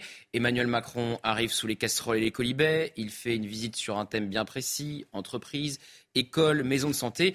À chaque fois, il n'en reste pas grand-chose, si ce n'est l'image d'un président sans cesse contesté, incapable de tourner la page des retraites, avec une exception, l'augmentation euh, du salaire des profs. C'est le président lui-même qui a fait cette annonce la semaine dernière. Alors, la priorité pour le président de la République, c'est d'être sur le terrain pour montrer qu'il n'est pas enfermé à l'Élysée. Oui, la priorité, c'est de montrer qu'il n'est pas bunkérisé, effectivement, qu'il n'est pas enfermé euh, dans son palais euh, parisien. Et en fait, c'est une, une, vérité en trompe-l'œil, car le président reste dans une bulle au sens propre comme au sens figuré. Quand il se déplace, d'ailleurs, les services de, sécurité créent une bulle autour de lui. C'est tout à fait normal, mais c'était encore plus euh, frappant hier dans, le Loir-et-Cher. Les 200 manifestants étaient tenus à bonne distance, tandis que les sympathisants Renaissance, on va sans doute euh, voir les images, voilà, étaient eux à proximité euh, du président. Opération Potemkin, du nom de ce ministre russe, qui transformait des villages afin de masquer leur pauvreté lors des visites de l'impératrice Catherine II. Emmanuel Macron, vous le voyez, qui en a d'ailleurs salué certains avant de monter dans son hélicoptère. C'est un très court moment de répit et euh, il ne pourra pas s'en créer sans cesse comme ça des moments de répit. Emmanuel Macron, notamment samedi, notez bien cette date, ça sera très intéressant de voir si samedi Emmanuel Macron est au Stade de France pour la finale de la Coupe de France. C'est un classique, le président y va à chaque fois, il descend même sur le terrain. Soit Emmanuel Macron y va et il a des grandes chances d'être sifflé, soit il n'y va pas et ça sera évidemment analysé comme une reculade. C'est impossible qu'il n'y aille pas. Eh bien, écoutez, on verra. On verra. Le président de la République et ses ministres qui en ont marre de ces concerts de casseroles et qu'ils font savoir. Ah oui, très clairement, ils en ont marre. Alors, Emmanuel Macron a confié hier aux journalistes sans caméra ni micro. Je, pense, je ne pense pas que couvrir de sa voix ou de son ustensile est un formidable signe de respect euh, démocratique. Celui qui attaque le plus euh, franco, c'est euh, Gabriel Attal, le ministre des Comptes publics. Regardez ce qu'il dit. Ceux qui peuvent se permettre, qui ont le temps, en pleine semaine, en plein après-midi, d'aller accueillir des ministres pendant 4 heures de 14 à 18 heures, a priori, ce n'est quand même pas les Français qui travaillent et qui ont des difficultés au quotidien pour boucler leur fin de mois. Papendiaï a lui euh, dénoncé une sorte de violence. On sait qu'il a été très chahuté, gare de Lyon et même euh, à Lyon. Alors, vous savez, le gouvernement avait tablé sur la lassitude des Français face au mouvement social. en fait, les, ministres sont lassés avant, euh, avant les Français. En fait, la France n'a jamais été complètement mise à l'arrêt. On n'a pas reconnu les grèves de 1995 ou même les grèves pendant la réforme à point portée par Édouard Philippe notamment. On avait connu 50 jours de grève consécutifs à la RATP et à la SNCF. Donc, la stratégie de la lassitude et du pourrissement n'a pas fonctionné. D'ailleurs, le 1er mai, les renseignements s'attendent déjà à une journée historique de mobilisation. Ils utilisent ce terme dans leur note historique. Et en plus, c'est un jour férié, donc euh, se mobiliser ne coûte pas d'argent, vous ne perdez pas une journée de salaire. Cette journée, disent les renseignements, pourrait annoncer une nouvelle étape de la contestation. Il n'est donc pas certain qu'elle marque l'essoufflement de la contestation. Un jour sans fin, vraiment. Définitivement. Gauthier Lebret, merci beaucoup Gauthier. Oui, il prévoit entre 80 et 100 000 personnes. À Paris. Rien qu'à Paris, hein, rien qu'à Paris. il se demande si ce n'est pas le début d'une nouvelle, d'un nouveau cycle de, de, contestation. Merci Gauthier. 6h56. 8h15, soyez là. Laurence Ferrari recevra Dominique Régnier, directeur général de la Fondapol. Dominique Régnier, le politologue Dominique Régnier. La musique tout de suite. Votre programme avec Groupe Verlaine. Installation photovoltaïque pour réduire vos factures d'électricité. Groupe Verlaine, connectons nos énergies. Instant musique en forme d'hommage à Harry Belafonte. Voilà, le chanteur euh, qui est décédé hier à New York d'une insuffisance cardiaque. Il avait 96 ans. Le roi du calypso, mais également grand défenseur des, des droits civiques dans les, dans les années 50. Tiens, on écoute Jump in the Line.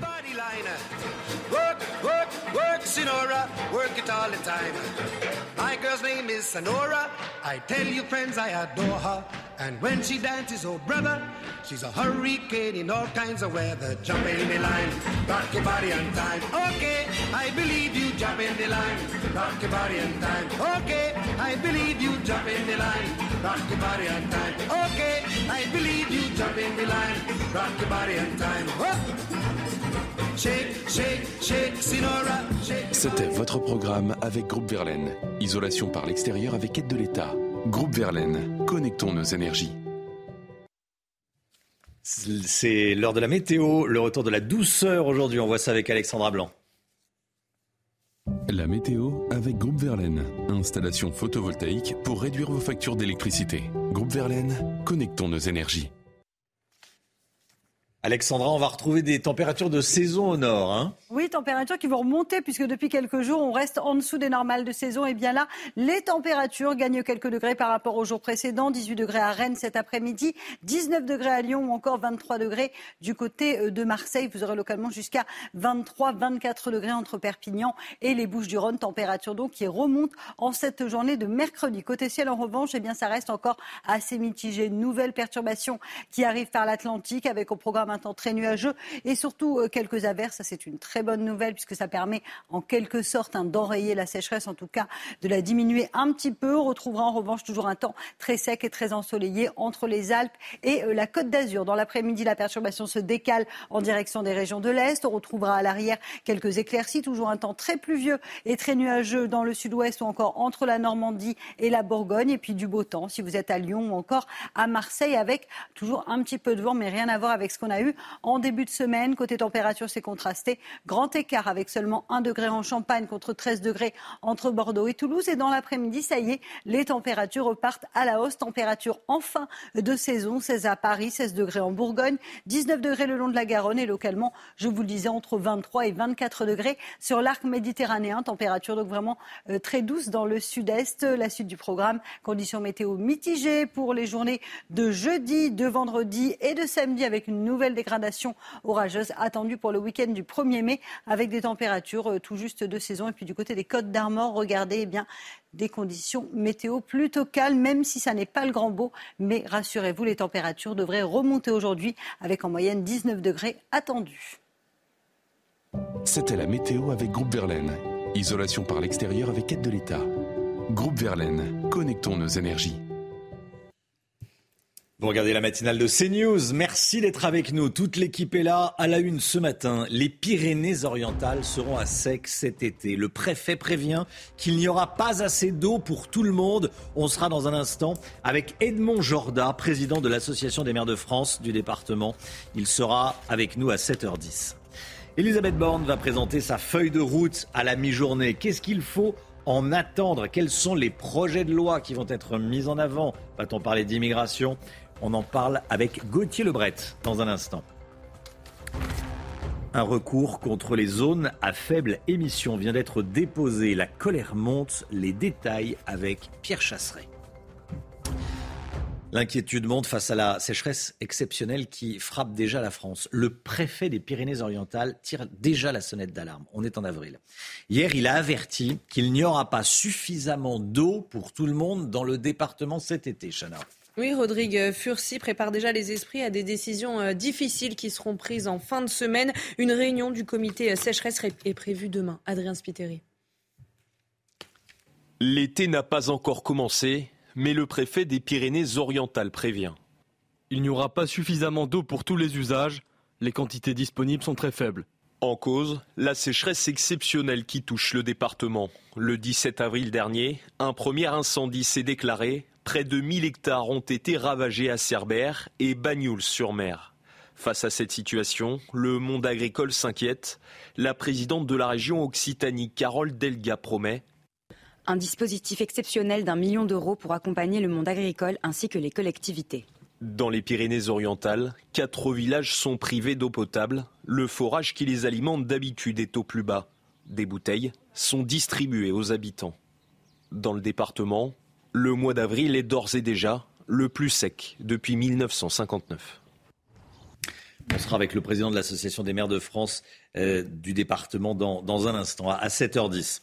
Et, à ce sujet, les inquiétantes prévisions du ministre de la Transition écologique, Christophe Béchu, il concède que nous nous éloignons des exigences fixées par la COP 21 et que ça peut se traduire par une augmentation des températures mondiales d'environ 3 degrés, soit 4 degrés de plus en ce qui concerne la France. Et si ça se concrétisait, ça se traduirait par 40 à 50 d'eau en moins, avec des vagues de chaleur à plus de 50 degrés. Ce drame dans les Vosges, le corps d'une fillette de 5 ans a été retrouvé hier dans un sac poubelle. Disparue quelques heures plus tôt, elle a été retrouvée dans un appartement de Rambervillers, à une centaine de mètres de chez elle, Chana. Un adolescent a été euh, interpellé sur place. Il serait soupçonné d'avoir déplacé le cadavre. Il était déjà connu des services de police euh, pour atteinte sexuelle sur de jeunes enfants et souffrirait de troubles psychiatriques. Il venait de sortir d'une institution euh, spécialisée. Elisabeth Borne va présenter sa feuille de route pour les 100 prochains jours. Aujourd'hui, elle va le présenter à midi. Elle tiendra une conférence de presse après le Conseil des ministres. Gauthier Lebret avec nous. On attend des annonces sur les futurs projets de loi que le gouvernement veut présenter au, Parlement. Hein. Oui, et la question c'est quand, à quand la loi immigration devant euh, les députés Vous savez qu'elle est sans cesse euh, repoussée. Alors on devrait savoir aujourd'hui normalement si elle sera votée ou non avant euh, le 14 juillet, avant la fin de ces fameux 100 jours. Alors ça sera finalement un texte en un seul morceau, plus question de le morceler. On savait qu'un temps ça avait été envisagé par l'exécutif pour voter les mesures de droite avec la droite et les mesures de gauche avec la gauche. Mais ça ne plaisait pas au président du Sénat, Gérard Larcher. Il ne fallait pas se fâcher avec les sénateurs LR qui pourraient voter ce texte à condition de le durcir. C'était d'ailleurs ce qu'ils étaient en train de faire avant eh bien, que le texte ne soit finalement une nouvelle fois euh, repoussé. Il y a un autre texte très attendu, c'est la loi euh, plein emploi. Alors euh, la loi plein emploi devrait arriver dans les prochains jours à l'Assemblée. Là aussi, Elisabeth Borne devra faire des précisions, mais c'est finalement pas dans cette loi-là que seront réincorporées les mesures retoquées par le Conseil constitutionnel, comme le CDI et l'index senior. Ça sera dans une autre loi travail qui devrait arriver l'année prochaine. La question sera une nouvelle fois de trouver une majorité pour le gouvernement, ce qu'ils n'ont pas réussi à faire avec les retraites. Et pourquoi ça fonctionnerait cette fois-là avec les républicains? On connaît leur peu de fiabilité. Alors est-ce que le gouvernement va utiliser un nouveau 49.3. Euh, Je vous rappelle ce qu'a dit Elisabeth Borne il y a quelques semaines à l'agence France Presse, qu'elle n'utiliserait plus de 49.3, hormis pour les textes budgétaires. Bon, bah, ça n'a pas du tout plu à Emmanuel Macron, qui a dit qu'il n'était pas comptable de la déclaration de sa euh, première euh, ministre. Et on apprend ce matin dans le Canard enchaîné qu'il a dit que c'était comme si un criminel avouait son crime. Donc c'est pour vous dire un peu l'ambiance en ce moment entre Emmanuel Macron et Elisabeth Borne, qui est toujours plus sur la sellette. Hier, Olivier Dussopt a dit sur ce plateau qu'il ferait tout pour eh bien, ne pas utiliser un nouveau 49.3. Tiens, tiens, ça ne vous rappelle rien. C'est définitivement toujours un jour sans fin. Merci Gauthier.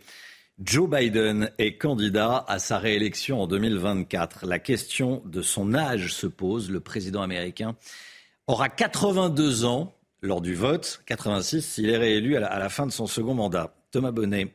Bonjour Thomas, vous êtes avec nous. L'une des candidates à la primaire républicaine, Nikki Haley, demande l'instauration d'un test d'aptitude mentale pour tous les candidats, Trump compris, de plus de 75 ans. Oui, et c'est d'ailleurs bien la preuve que la question de l'âge, elle sera centrale pour la campagne présidentielle à venir euh, aux États-Unis. Alors, Nikki Haley, c'est l'ancienne ambassadrice américaine à l'ONU, à l'époque sous le mandat de Donald Trump. C'est une républicaine, elle a 51 ans. Elle est candidate à la primaire pour la Maison-Blanche pour 2024 euh, et elle a donc fait cette proposition des tests d'aptitude pour tout élu de plus de 75 ans.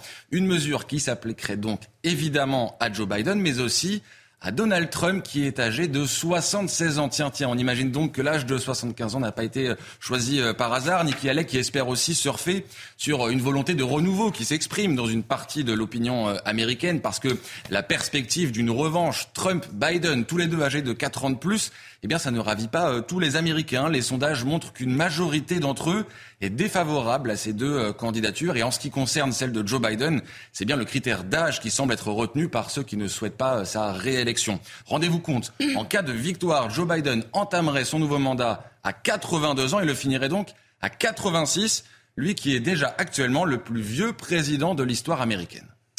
Merci beaucoup Thomas. On vous parlait hier de cette vente aux enchères de biens ayant appartenu à des trafiquants de drogue. La vente a permis de récolter au total 1 300 000 euros. Voilà, l'État récolte 1 300 000 euros.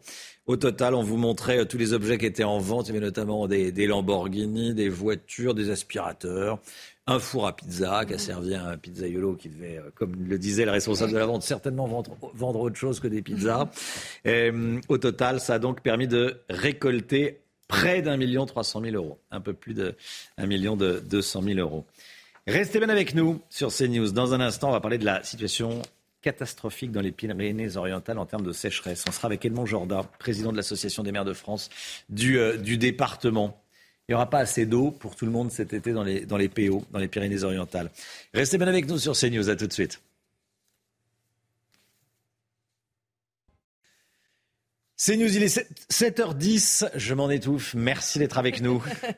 Bon réveil à tous. On est en direct avec Edmond Jorda, président de l'Association des maires de France des Pyrénées-Orientales. Bonjour et merci d'être euh, avec nous.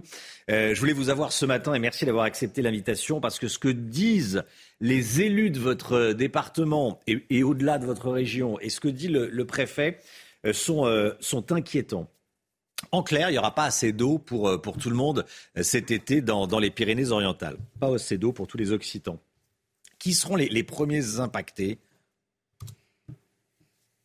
Ben, euh, D'abord, euh, comme vous l'avez dit, les, Catalans, hein, puisque notre, département est une, euh, spécificité de la région occitane, les Catalans, mais surtout les, agriculteurs et bien entendu tous les professionnels du tourisme qui craignent pour, eh cette saison-là, les agriculteurs qui sont dans une situation extrêmement délicate et qui nécessitent la solidarité de tout le département pour éviter une catastrophe économique, une catastrophe environnementale, une catastrophe humaine.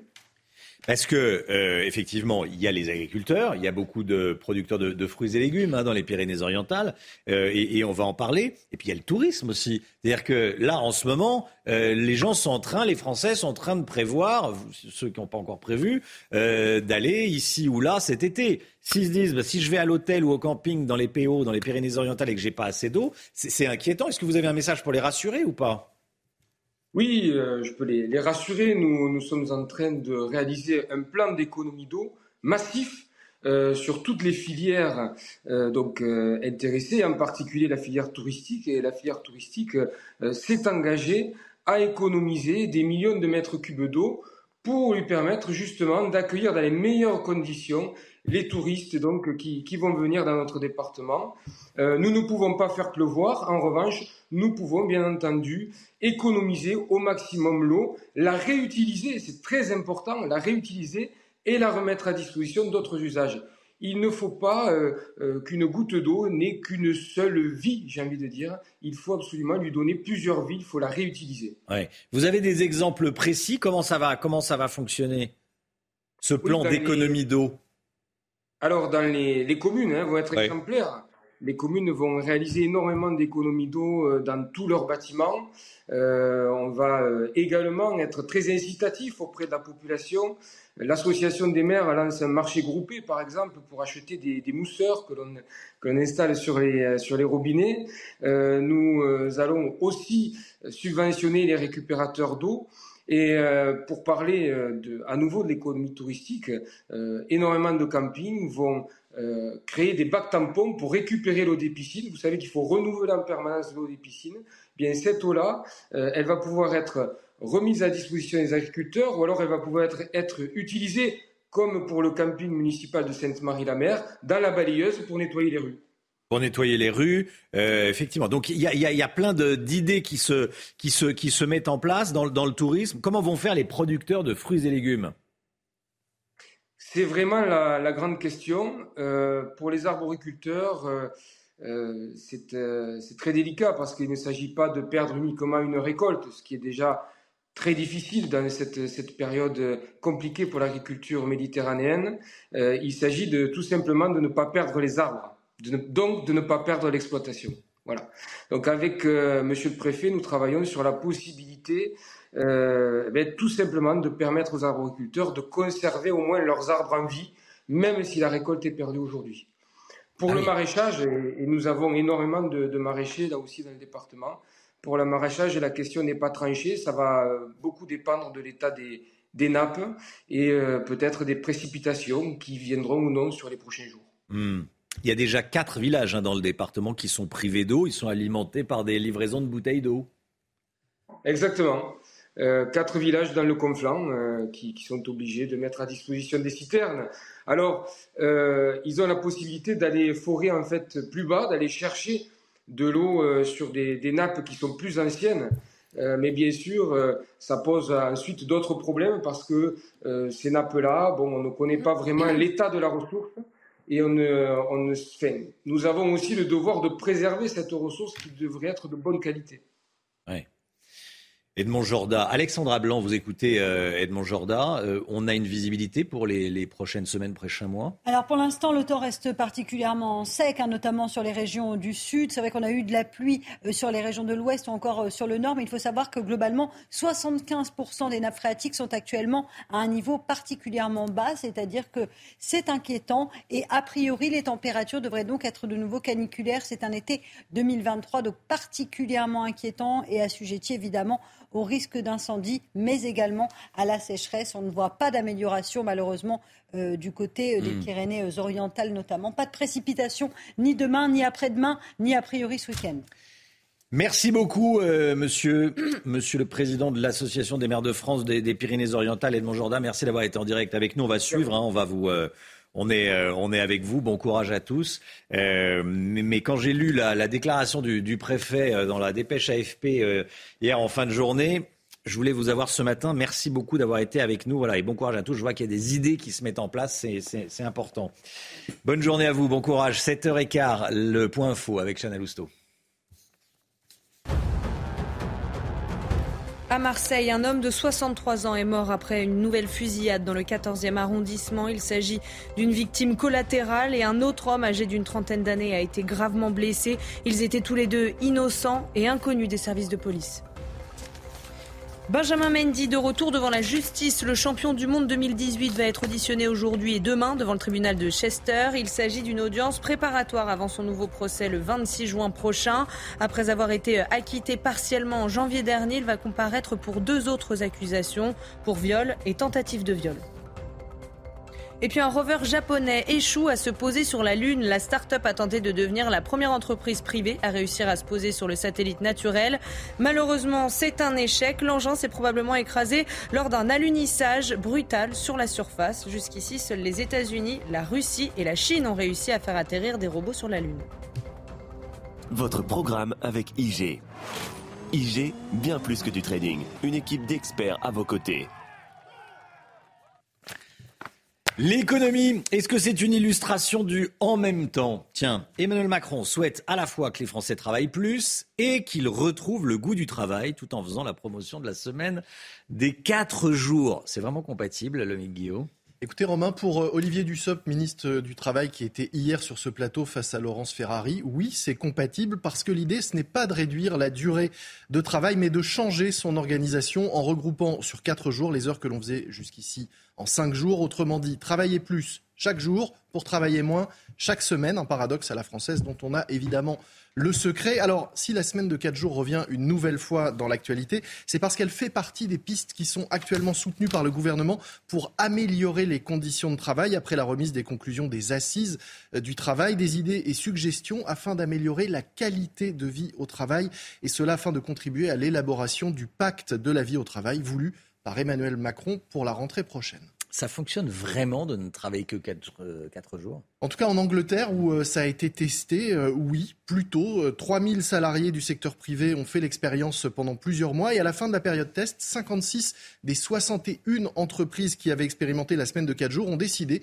de maintenir le dispositif au-delà du test. Il faut dire qu'elles ont constaté que leurs salariés étaient moins stressés plus productif. Mais alors attention, avertissent déjà certains économistes et spécialistes du travail, quand on fait plus d'heures sur une même journée, eh bien mécaniquement les dernières heures travaillées on est moins productif. Résultat, au global, ça pourrait à terme faire baisser la productivité des entreprises, même s'il y a une petite compensation parce que les salariés sont plus motivés et donc, malgré tout, en donnent un peu plus sur ces quatre jours. À quelles entreprises ou métiers cela pourrait s'appliquer? Alors la semaine de 4 jours est assez adaptée à l'industrie parce que euh, finalement ça permet d'avoir des journées plus longues et de mieux rentabiliser les installations et les machines. On parle aussi de tous les secteurs où le télétravail n'est pas possible. Ce serait finalement une sorte de compensation. Ça permettrait de limiter euh, les déplacements et puis de rendre plus attractifs des métiers qui ont du mal à recruter comme en ce moment dans l'hôtellerie-restauration. On dit aussi euh, que ça peut être adapté aux seniors de plus de 55 ans. Ça permettrait même de les maintenir dans l'emploi plus longtemps. Reste que dans tous les cas, le gouvernement ne veut surtout pas imposer cette mesure, juste la suggérer, en même temps dire que c'est formidable, mais laisser chacun décider de la façon ou non de l'appliquer. Votre programme avec IG. IG, bien plus que du trading. Une équipe d'experts à vos côtés. C'est News, il est 7h20. Euh, je pensais à ce que vous étiez en train de dire. Est-ce que c'est mieux la semaine des 4 jours Est-ce que c'est, euh, est-ce qu'on est plus efficace en travaillant 4 jours sur 7 j'ai des doutes. On peut tester la semaine prochaine. Il y a déjà un jour férié, donc ça, ça Bon, il faut juste demander deux, trois autorisations, mais à mon avis, ça sera bon. Hein. bon, Gauthier? Je reste sur 5 euh, jusqu'à un nouvel avis, mais pour le moment. Jusqu'à. Oui, moi je pense que. Jusqu'à nouvel ordre. Jusqu'à nouvel ordre. Bon. Allez, 7h21, restez bien avec nous dans un instant l'automobile. On va parler des ZFE. Un recours contre les ZFE a été déposé. Restez bien avec nous sur CNews. À tout de suite. Rendez-vous avec Pascal Pro dans l'heure des pros, du lundi au vendredi de 9h à 10h30.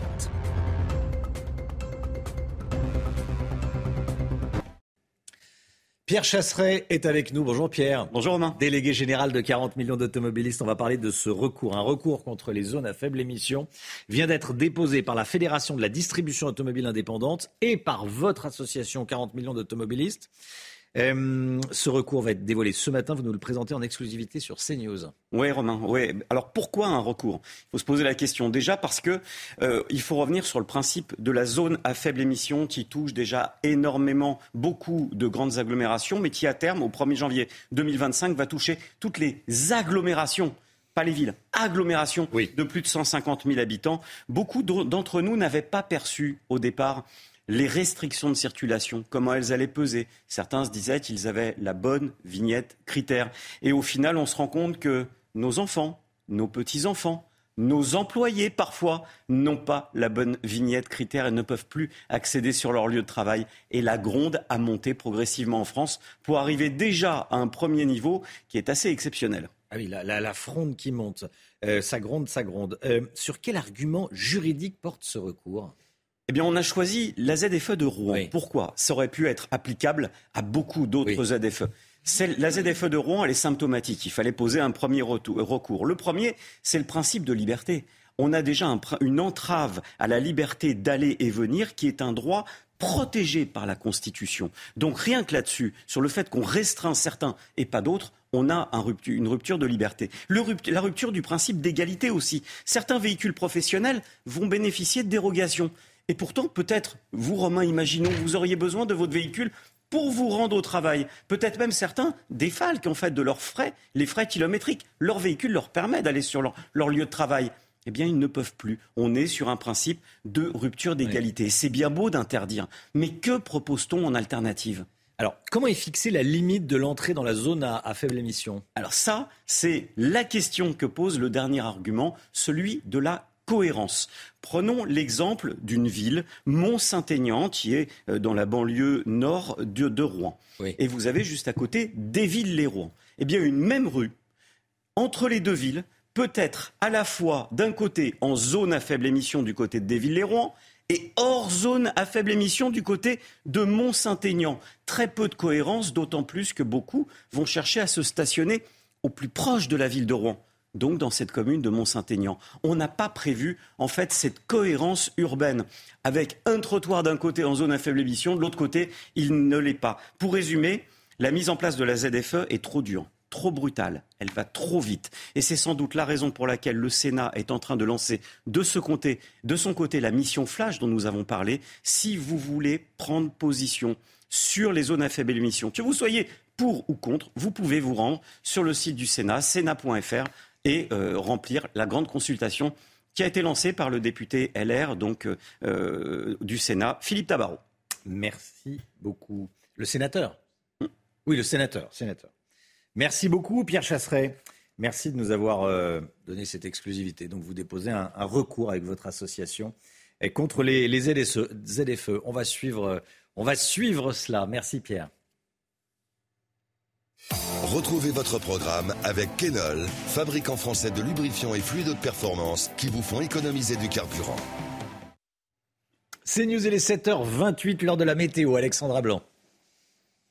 La météo avec Groupe Verlaine. Installation photovoltaïque pour réduire vos factures d'électricité. Groupe Verlaine, connectons nos énergies.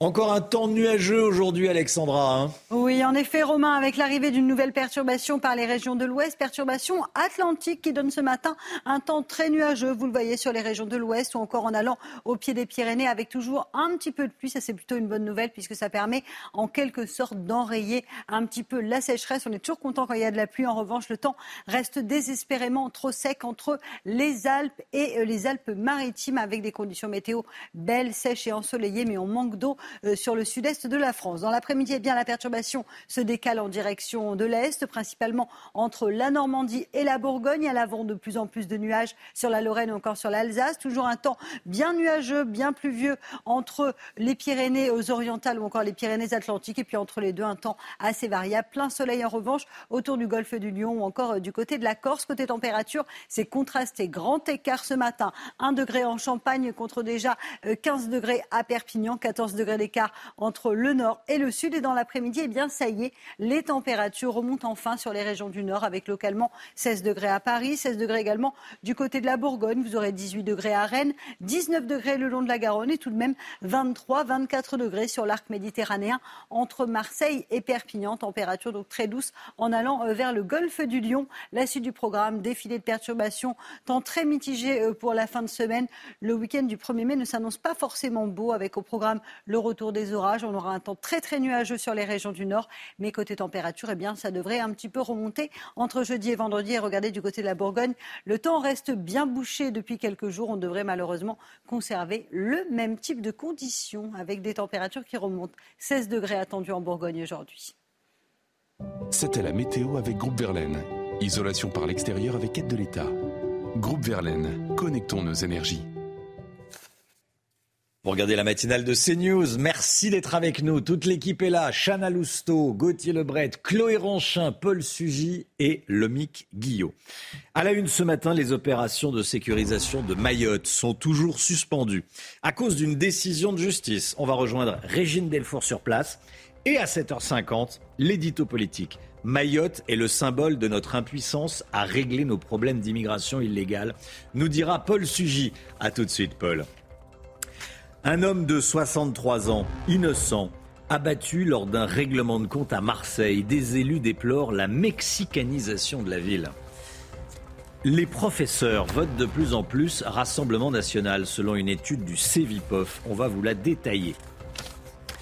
C'est aujourd'hui le Conseil national du handicap. Emmanuel Macron doit faire des propositions. Il y a encore beaucoup de travail à faire. On a suivi une jeune femme en fauteuil roulant. Et puis ce matin, on vous présente le film Langue de chat qui sort aujourd'hui dans nos salles de cinéma. On ira également au théâtre avec la pièce Sur la tête des enfants. C'est Chloé Ronchin qui va nous en parler, bien sûr. A tout de suite, Chloé. L'opération Wambushu à, Mayotte, l'évacuation du bidonville de Kungu est toujours à l'arrêt ce matin, Chana. Hein. En attendant, les tensions euh, sont toujours vives sur l'île. Nos envoyés spéciaux Régine Delfour et Fabrice Elsner ont pu suivre une patrouille de gendarmes cette nuit pendant une opération de sécurisation de la route nationale. Regardez. Comme vous le voyez derrière moi, des véhicules blindés de la gendarmerie sont positionnés ici à Kungu. Euh, nous sommes à quelques kilomètres de la capitale de Mayotte, euh, où beaucoup de Maoris empruntent cette nationale et l'objectif est donc de sécuriser les lieux puisqu'il y a énormément de bandes de, pilleurs qui attaquent euh, ces automobilistes. Nous avons pu rencontrer euh, un Maoré qui euh, nous a témoigné de l'inquiétude et de l'insécurité dans laquelle il vivait. Je vous propose de l'écouter. Il serait temps, ça fait un moment que, Mayotte souffre.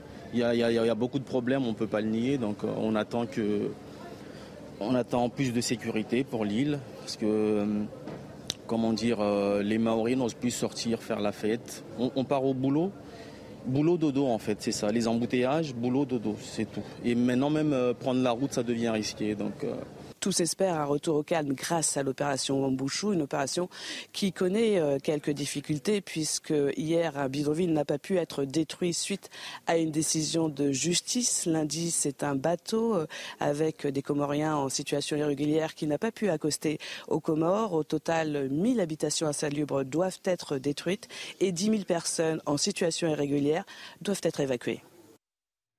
Ce drame dans les Vosges, le corps d'une fillette de 5 ans a été retrouvé hier dans un sac poubelle dans un appartement à Rambervillers. Elle, elle, avait disparu quelques heures plus tôt. Elle a donc été retrouvée dans cet appartement à une centaine de mètres de, chez elle. Un adolescent d'une quinzaine d'années a été interpellé, Chana. Hein. Oui, il serait soupçonné euh, d'avoir déplacé le cadavre. Il était déjà connu des services de police pour atteinte sexuelle sur de jeunes enfants et il souffrirait de troubles psychiatriques. Il venait d'ailleurs de sortir d'une institution spécialisée. Un homme innocent de 63 ans tué lors d'un règlement de compte, lors d'une fusillade à Marseille. Oui, c'était dans le 14e arrondissement. C'est une victime collatérale et un autre homme âgé d'une trentaine d'années a lui aussi euh, été gravement blessé. Ils étaient donc tous les deux innocents et inconnus des services de police. Le récit est signé Marine Sabourin. L'homme est décédé avant l'arrivée des secours dans cette cité de la Busserine à Marseille. Victime de plusieurs impacts de balles à la tête et au thorax, il n'était pas connu des services de police pour trafic de drogue. C'était un innocent, selon la maire du 13e et du 14e arrondissement de la ville, tué près d'un point de deal. Énième nuit de terreur sur notre secteur. Un homme innocent de 63 ans, victime collatérale de ce meurtre de mort sans foi ni loi, est tombé sous les balles d'assassins. Un second homme, un trentenaire, a été touché au bras, à la cuisse et au dos. Selon nos informations, il s'agit de deux victimes collatérales dans cette guerre de territoire à laquelle se livrent les trafiquants. Entre deux et trois individus auraient pris la fuite quelques instants après la fusillade. Ceux qui ont tiré, en fait, n'ont même pas cherché à savoir si on touchait euh, un individu, un chien ou vraiment euh, une personne bien ciblée. C'est juste pour marquer un territoire. On est là dans l'intimidation. En fait, on se, on se rend compte que de plus en plus, on glisse un peu dans le fonctionnement du narco-banditisme que l'on trouve en Amérique latine.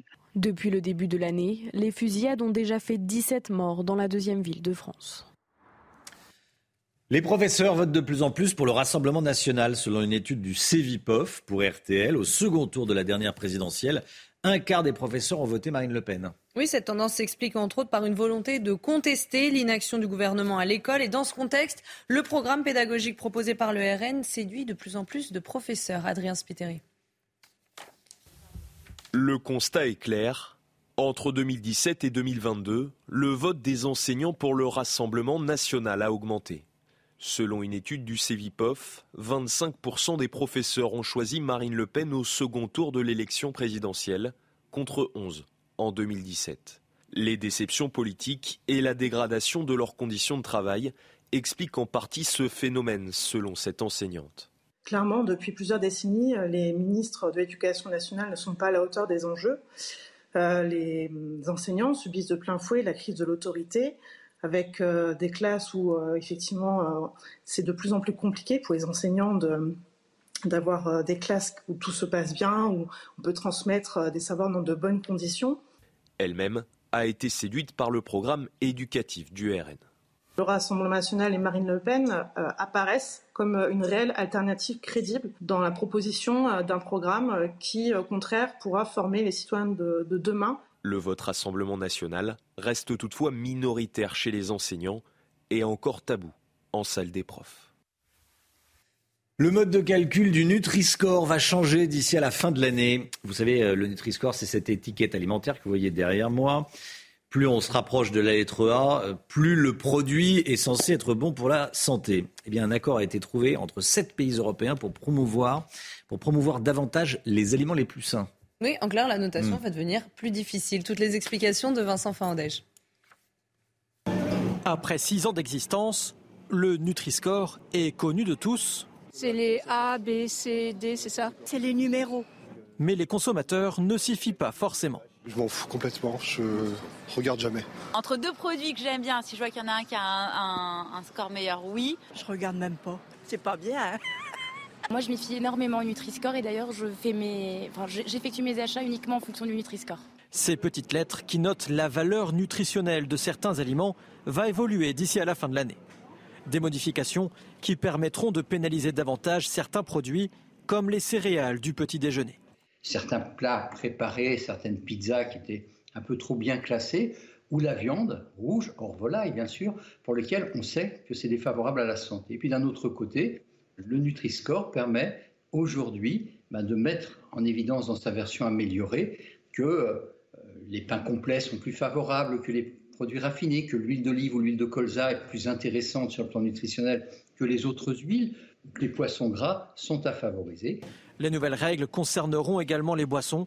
Le lait, les boissons lactées et végétales ont été incluses dans l'algorithme.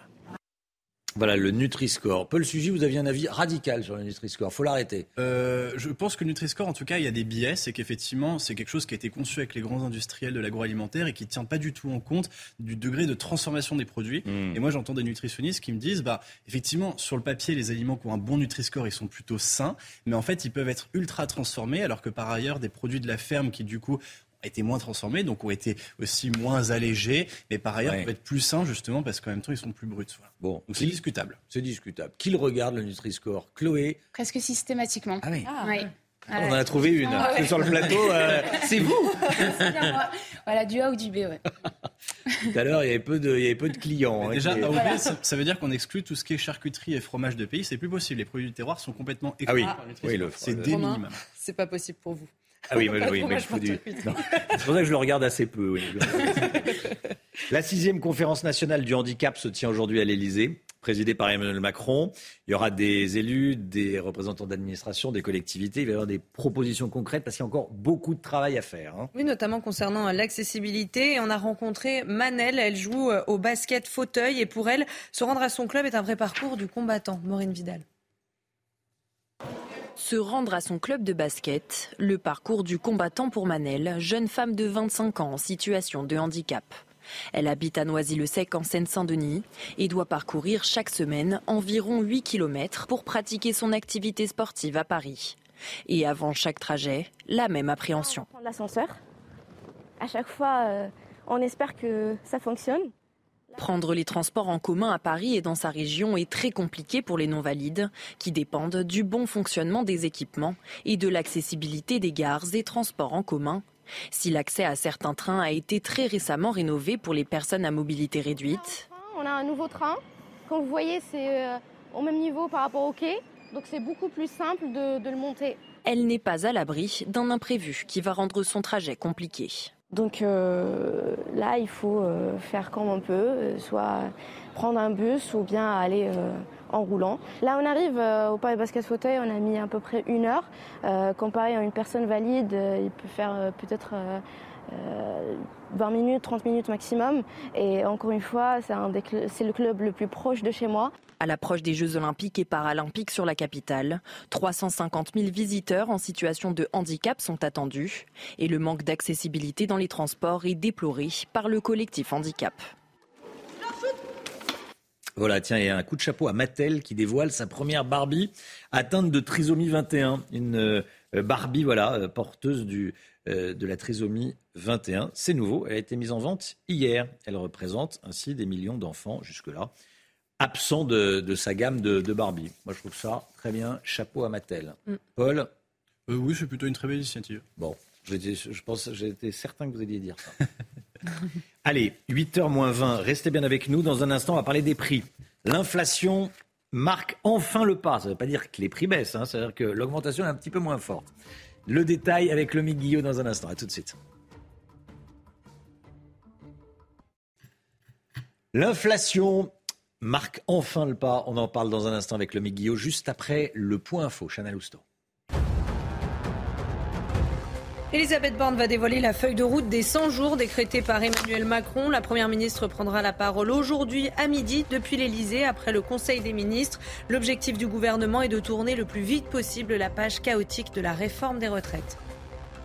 Pierre Palmade a été transféré au CHU de Bordeaux. Il a quitté hier l'hôpital Paul Brousse de Villejuif. Il a été accueilli au sein du service de soins de suite et de réadaptation. Les obligations et interdictions qui accompagnent son contrôle judiciaire demeurent. Et puis l'Agence environnementale de l'Union européenne appelle à réduire l'usage des pesticides. Je rappelle que les pesticides polluent l'eau, le sol et l'air, sapent la biodiversité et favorisent le développement de maladies. Malgré cela, leur vente en Europe reste stable avec environ 350 000 tonnes vendues par an. Avec IG. IG, bien plus que du trading. Une équipe d'experts à vos côtés. On va parler des prix, on va parler de l'inflation. Les derniers relevés de prix dans les grandes surfaces semblent indiquer que l'inflation décélère. Le Guillaume, c'est une bonne nouvelle? Oui, Romain, euh, on peut dire ce matin que c'est pas encore le début de la baisse des prix, mais euh, c'est peut-être la fin de la hausse, peut-être un ralentissement de l'augmentation des prix ou un... Bon, non, en tout cas, ce qu'on peut dire, c'est qu'on semble arriver à un plateau sur euh, l'inflation. Si on en croit les relevés de l'Institut Nielsen IQ qui scrute les prix de la grande distribution, ils ont un panier de 150 produits qui sont les produits les plus vendus dans 7000 points de vente et le relevé montre que la semaine dernière, entre le 17 et le 24 avril, les prix de ces produits n'ont augmenté que avec des guillemets évidemment, que de 0,3%. C'est à comparer aux, augmentations qu'on a connues ces dernières semaines, qui étaient plutôt de l'ordre de 1%. Et si on, regarde cumulé depuis le début de l'année, on est quand même déjà à 9,1% d'augmentation sur les prix alimentaires depuis janvier et près de 25% sur 18 mois selon Nielsen. Autre chiffre, autre institut, en avril, l'inflation des produits de grande consommation atteint 17,6% cette fois-ci selon Circana. Dans les deux cas, ça reste quand même colossal. Comment s'explique cette relative accalmie? On peut mettre ça sur le compte du trimestre anti-inflation, le, fameux trimestre anti-inflation qui a permis, toutes enseignes confondues, de bloquer les prix sur près de 3000 produits du quotidien en mars, selon 60 euh, millions de consommateurs. Donc nécessairement, cela se ressent sur la moyenne des prix relevés. Chez certaines enseignes, les prix ont même baissé sur ces produits. 60 euh, millions de consommateurs annoncent une baisse comprise entre 5 et 17% dans certaines enseignes. Résultat, l'écart de prix entre les enseignes se resserre. Cet écart de prix entre la moins chère et la plus chère était de 32% en mars. Il n'est plus que de 23% en avril. Alors, la question euh, la question à 1000 points, à quoi faut-il s'attendre dans les mois qui viennent? C'est encore un peu l'inconnu. Je le disais, il est probable qu'on arrive à un plateau au niveau de l'inflation, que les prix n'augmentent plus. En revanche, c'est pas gagné euh, pour la baisse des prix, sauf peut-être pour certaines catégories dont les matières premières euh, sont nettement en baisse. C'est le cas des viandes blanches, des biscuits, de la nourriture animale et des céréales pour le petit déjeuner. Autre point d'interrogation, l'opération panier anti-inflation ou trimestre anti-inflation n'est pour le moment prévu que jusque fin juin. Est-ce que cette opération va durer? Certaines grandes surfaces ont l'air de l'envisager au moins jusqu'à la fin de l'année. Et puis juin, c'est la date à laquelle les enseignes de la grande distribution doivent rouvrir les négociations avec les industriels de l'agroalimentaire sur les prix. Ce n'est pas une obligation, c'est une possibilité, cette ouverture des négociations. Mais certains ont déjà fait savoir qu'ils ne reverraient pas les prix à la baisse. C'est le cas notamment du numéro 1 français de l'agroalimentaire Lactalis qui a annoncé qu'il ne renégocierait pas le prix de ses produits laitiers. C'était votre programme avec IG. IG, bien plus que du trading. Une équipe d'experts à vos côtés. C'est News, restez bien avec nous dans un instant. On va parler de Mayotte avec Paul Sugy. Paul Sugy qui se demande si Mayotte ne serait pas le symbole de notre incapacité à régler le problème de l'immigration. On en parle dans un instant. À tout de suite, juste après la petite pause pub. Rendez-vous avec Sonia Mabrouk dans Midi News du lundi au jeudi de midi à 14h. L'édito politique de Paul Sugy. Les revers ne cessent de se multiplier à Mayotte pour la grande opération de lutte contre l'immigration illégale lancée par Gérald Darmanin. Hier matin, la justice a suspendu l'autorisation de détruire un, bidonville. Ça commence mal, Paul. Hein. ah bah oui, on aurait pu espérer un meilleur démarrage, ça c'est sûr. Alors, euh, pourtant, sur le papier, ça pouvait pas foirer. Romain, on parle d'une opération qui se prépare depuis un an. Elle a été supervisée en Conseil de défense. Euh, on a envoyé, c'est inédit, 1800 renforts depuis l'Hexagone. Et puis sur place, surtout, la population soutient l'opération Wambushu. Il faut bien voir que la population est aux prises avec une délinquance endémique inédite, mais qui dépasse tout ce que l'on peut imaginer euh, depuis l'Hexagone, une insécurité du quotidien. On parle d'attaques à la machette sur des bus de transport scolaire, ça s'est encore produit donc à Mayotte il y a quelques mois. Donc effectivement, il y a un soutien euh, très très fort de la population locale.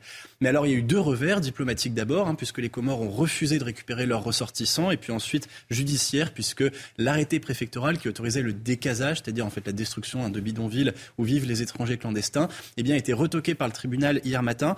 Euh, de cela donc, eh bien il y a peut-être deux leçons à tirer. D'abord, l'exécutif évidemment est allé trop vite, et il a été peut-être euh, un peu trop vite en besogne, et puis surtout, euh, on voit bien qu'il faut à Mayotte, mais comme ailleurs, une volonté infaillible de la part de l'exécutif si on veut aller au bout des opérations contre l'immigration illégale. C'est un fiasco pour le ministère de l'Intérieur, selon vous? Euh, Ça risque de le devenir. Pour l'instant, c'est surtout un avertissement et c'est un défi. Gérald Darmanin euh, a encore la balle dans son camp. Euh, on a vu que c'était un homme pressé.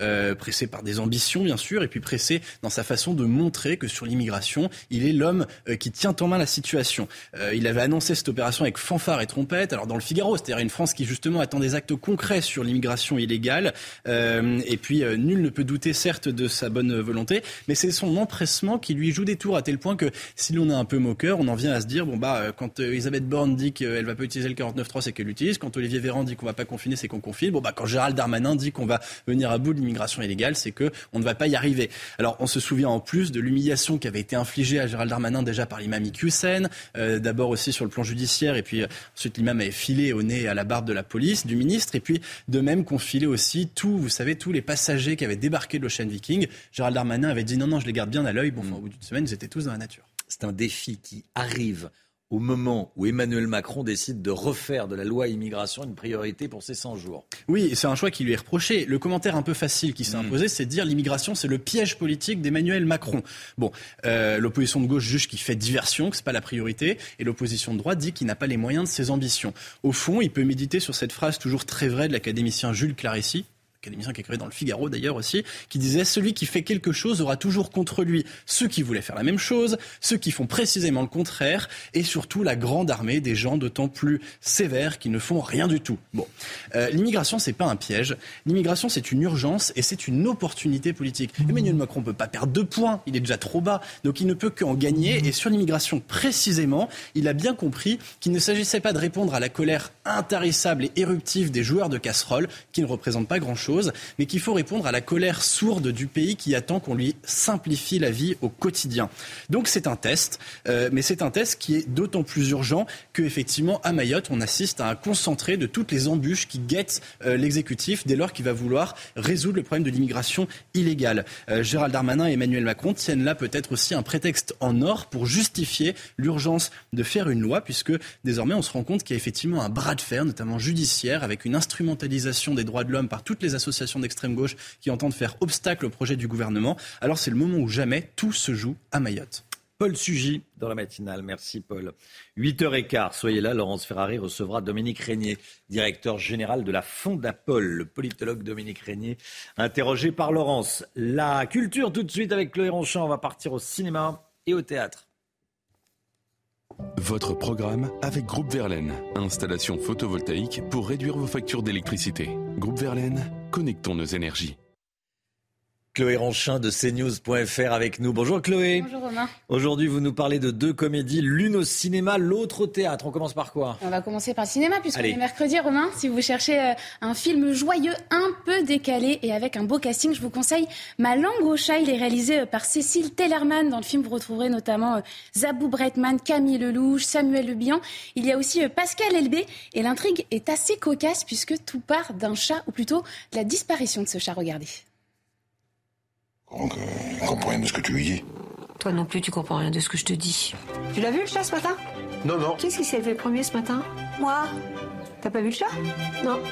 Vous l'avez bien enfermé cette nuit? Ah ouais Oh puis merde, tant pis pour toi, je vais pas t'attendre toute la nuit. hein. Quelqu'un a écrasé le chat. Quelqu'un qui dort sous notre toit. Tu vas pas croire tout ce que dit André quand même. Est-ce qu'il y en a pas un d'entre vous qui est sorti hier matin et qui a pris sa voiture? Non. Mais non. Tu crois quand même pas que l'un d'entre nous aurait écrasé ton chat? Bon, tout le monde sait qui est le coupable, hein, y compris le spectateur, mais tout, le monde, tout le monde ment. Alors comme ça, ça peut paraître un peu loufoque, je vous l'accorde, mais c'est très bien ficelé. Et cette enquête va donner lieu à plusieurs réflexions. hein. Le film parle surtout des relations humaines, des affres de la cinquantaine, de ce qu'on ressent quand on est sur le point d'atteindre ce fameux palier. Voilà, c'est un peu euh, une radiographie de la société. Et puis on rigole bien avec ce groupe de copains. Bon, c'est déjà bien.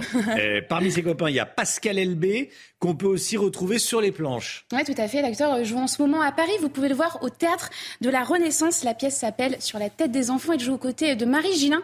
Marie Gillin qui a d'ailleurs été nommée au Molière pour ce rôle. Alors sur scène, les deux comédiens sont en couple et un jour ils décident de faire un pacte.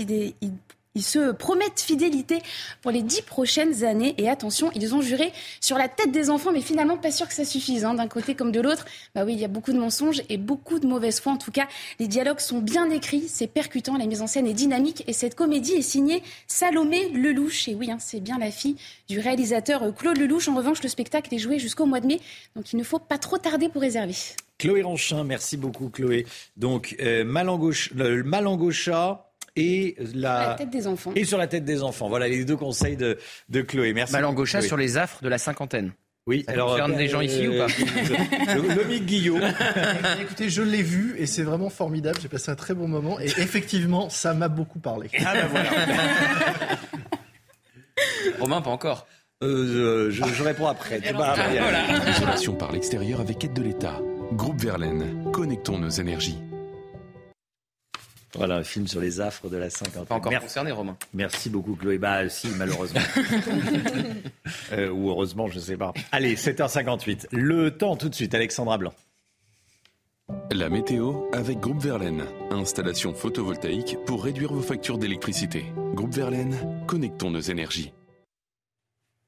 Météo qui va rester une nouvelle fois mitigée en cette journée de mercredi avec une perturbation qui est arrivée ce matin par les régions de l'Ouest et qui petit à petit se décale cet après-midi entre la Normandie, le bassin parisien ou encore la région de Grenoble. On retrouvera un temps assez mitigé avec donc au programme des nuages mais également euh, quelques averses. Et puis regardez, on retrouve aussi un temps très nuageux, très pluvieux entre les Pyrénées-Orientales et les Pyrénées-Atlantiques avec au programme localement euh, quelques averses entre les deux. Alternance de nuages et d'éclaircies et puis toujours du grand beau temps temps, désespérément sec entre la Côte d'Azur, le golfe du Lion ou encore du côté de la Corse où le soleil sera bel et bien au rendez-vous aujourd'hui. Les températures, eh bien les températures, ça y est, elles remontent un peu. La douceur fait son retour sur les régions du nord, 16 degrés à Paris, 18 degrés en moyenne du côté de Rennes. Vous aurez localement 19 degrés euh, du côté de Lyon, 21 degrés à Clermont-Ferrand, 19 degrés le long de la Garonne entre Bordeaux et Toulouse et localement entre 23 et 24 degrés sur l'arc méditerranéen. Donc température en fin de saison sur les régions du nord. La suite du programme, eh bien,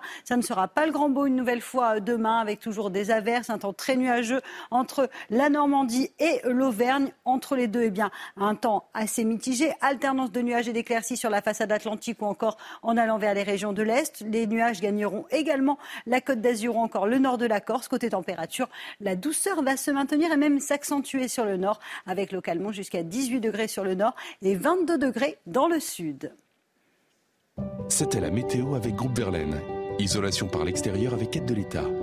Groupe Verlaine, connectons nos énergies. Vous regardez la matinale de CNews. Merci d'être avec nous. Merci d'avoir choisi CNews pour démarrer cette journée. Les 8 heures à la une, les Pyrénées-Orientales seront à sec cet été. Le préfet prévient qu'il n'y aura pas assez d'eau pour tout le monde. On en parle dans un instant.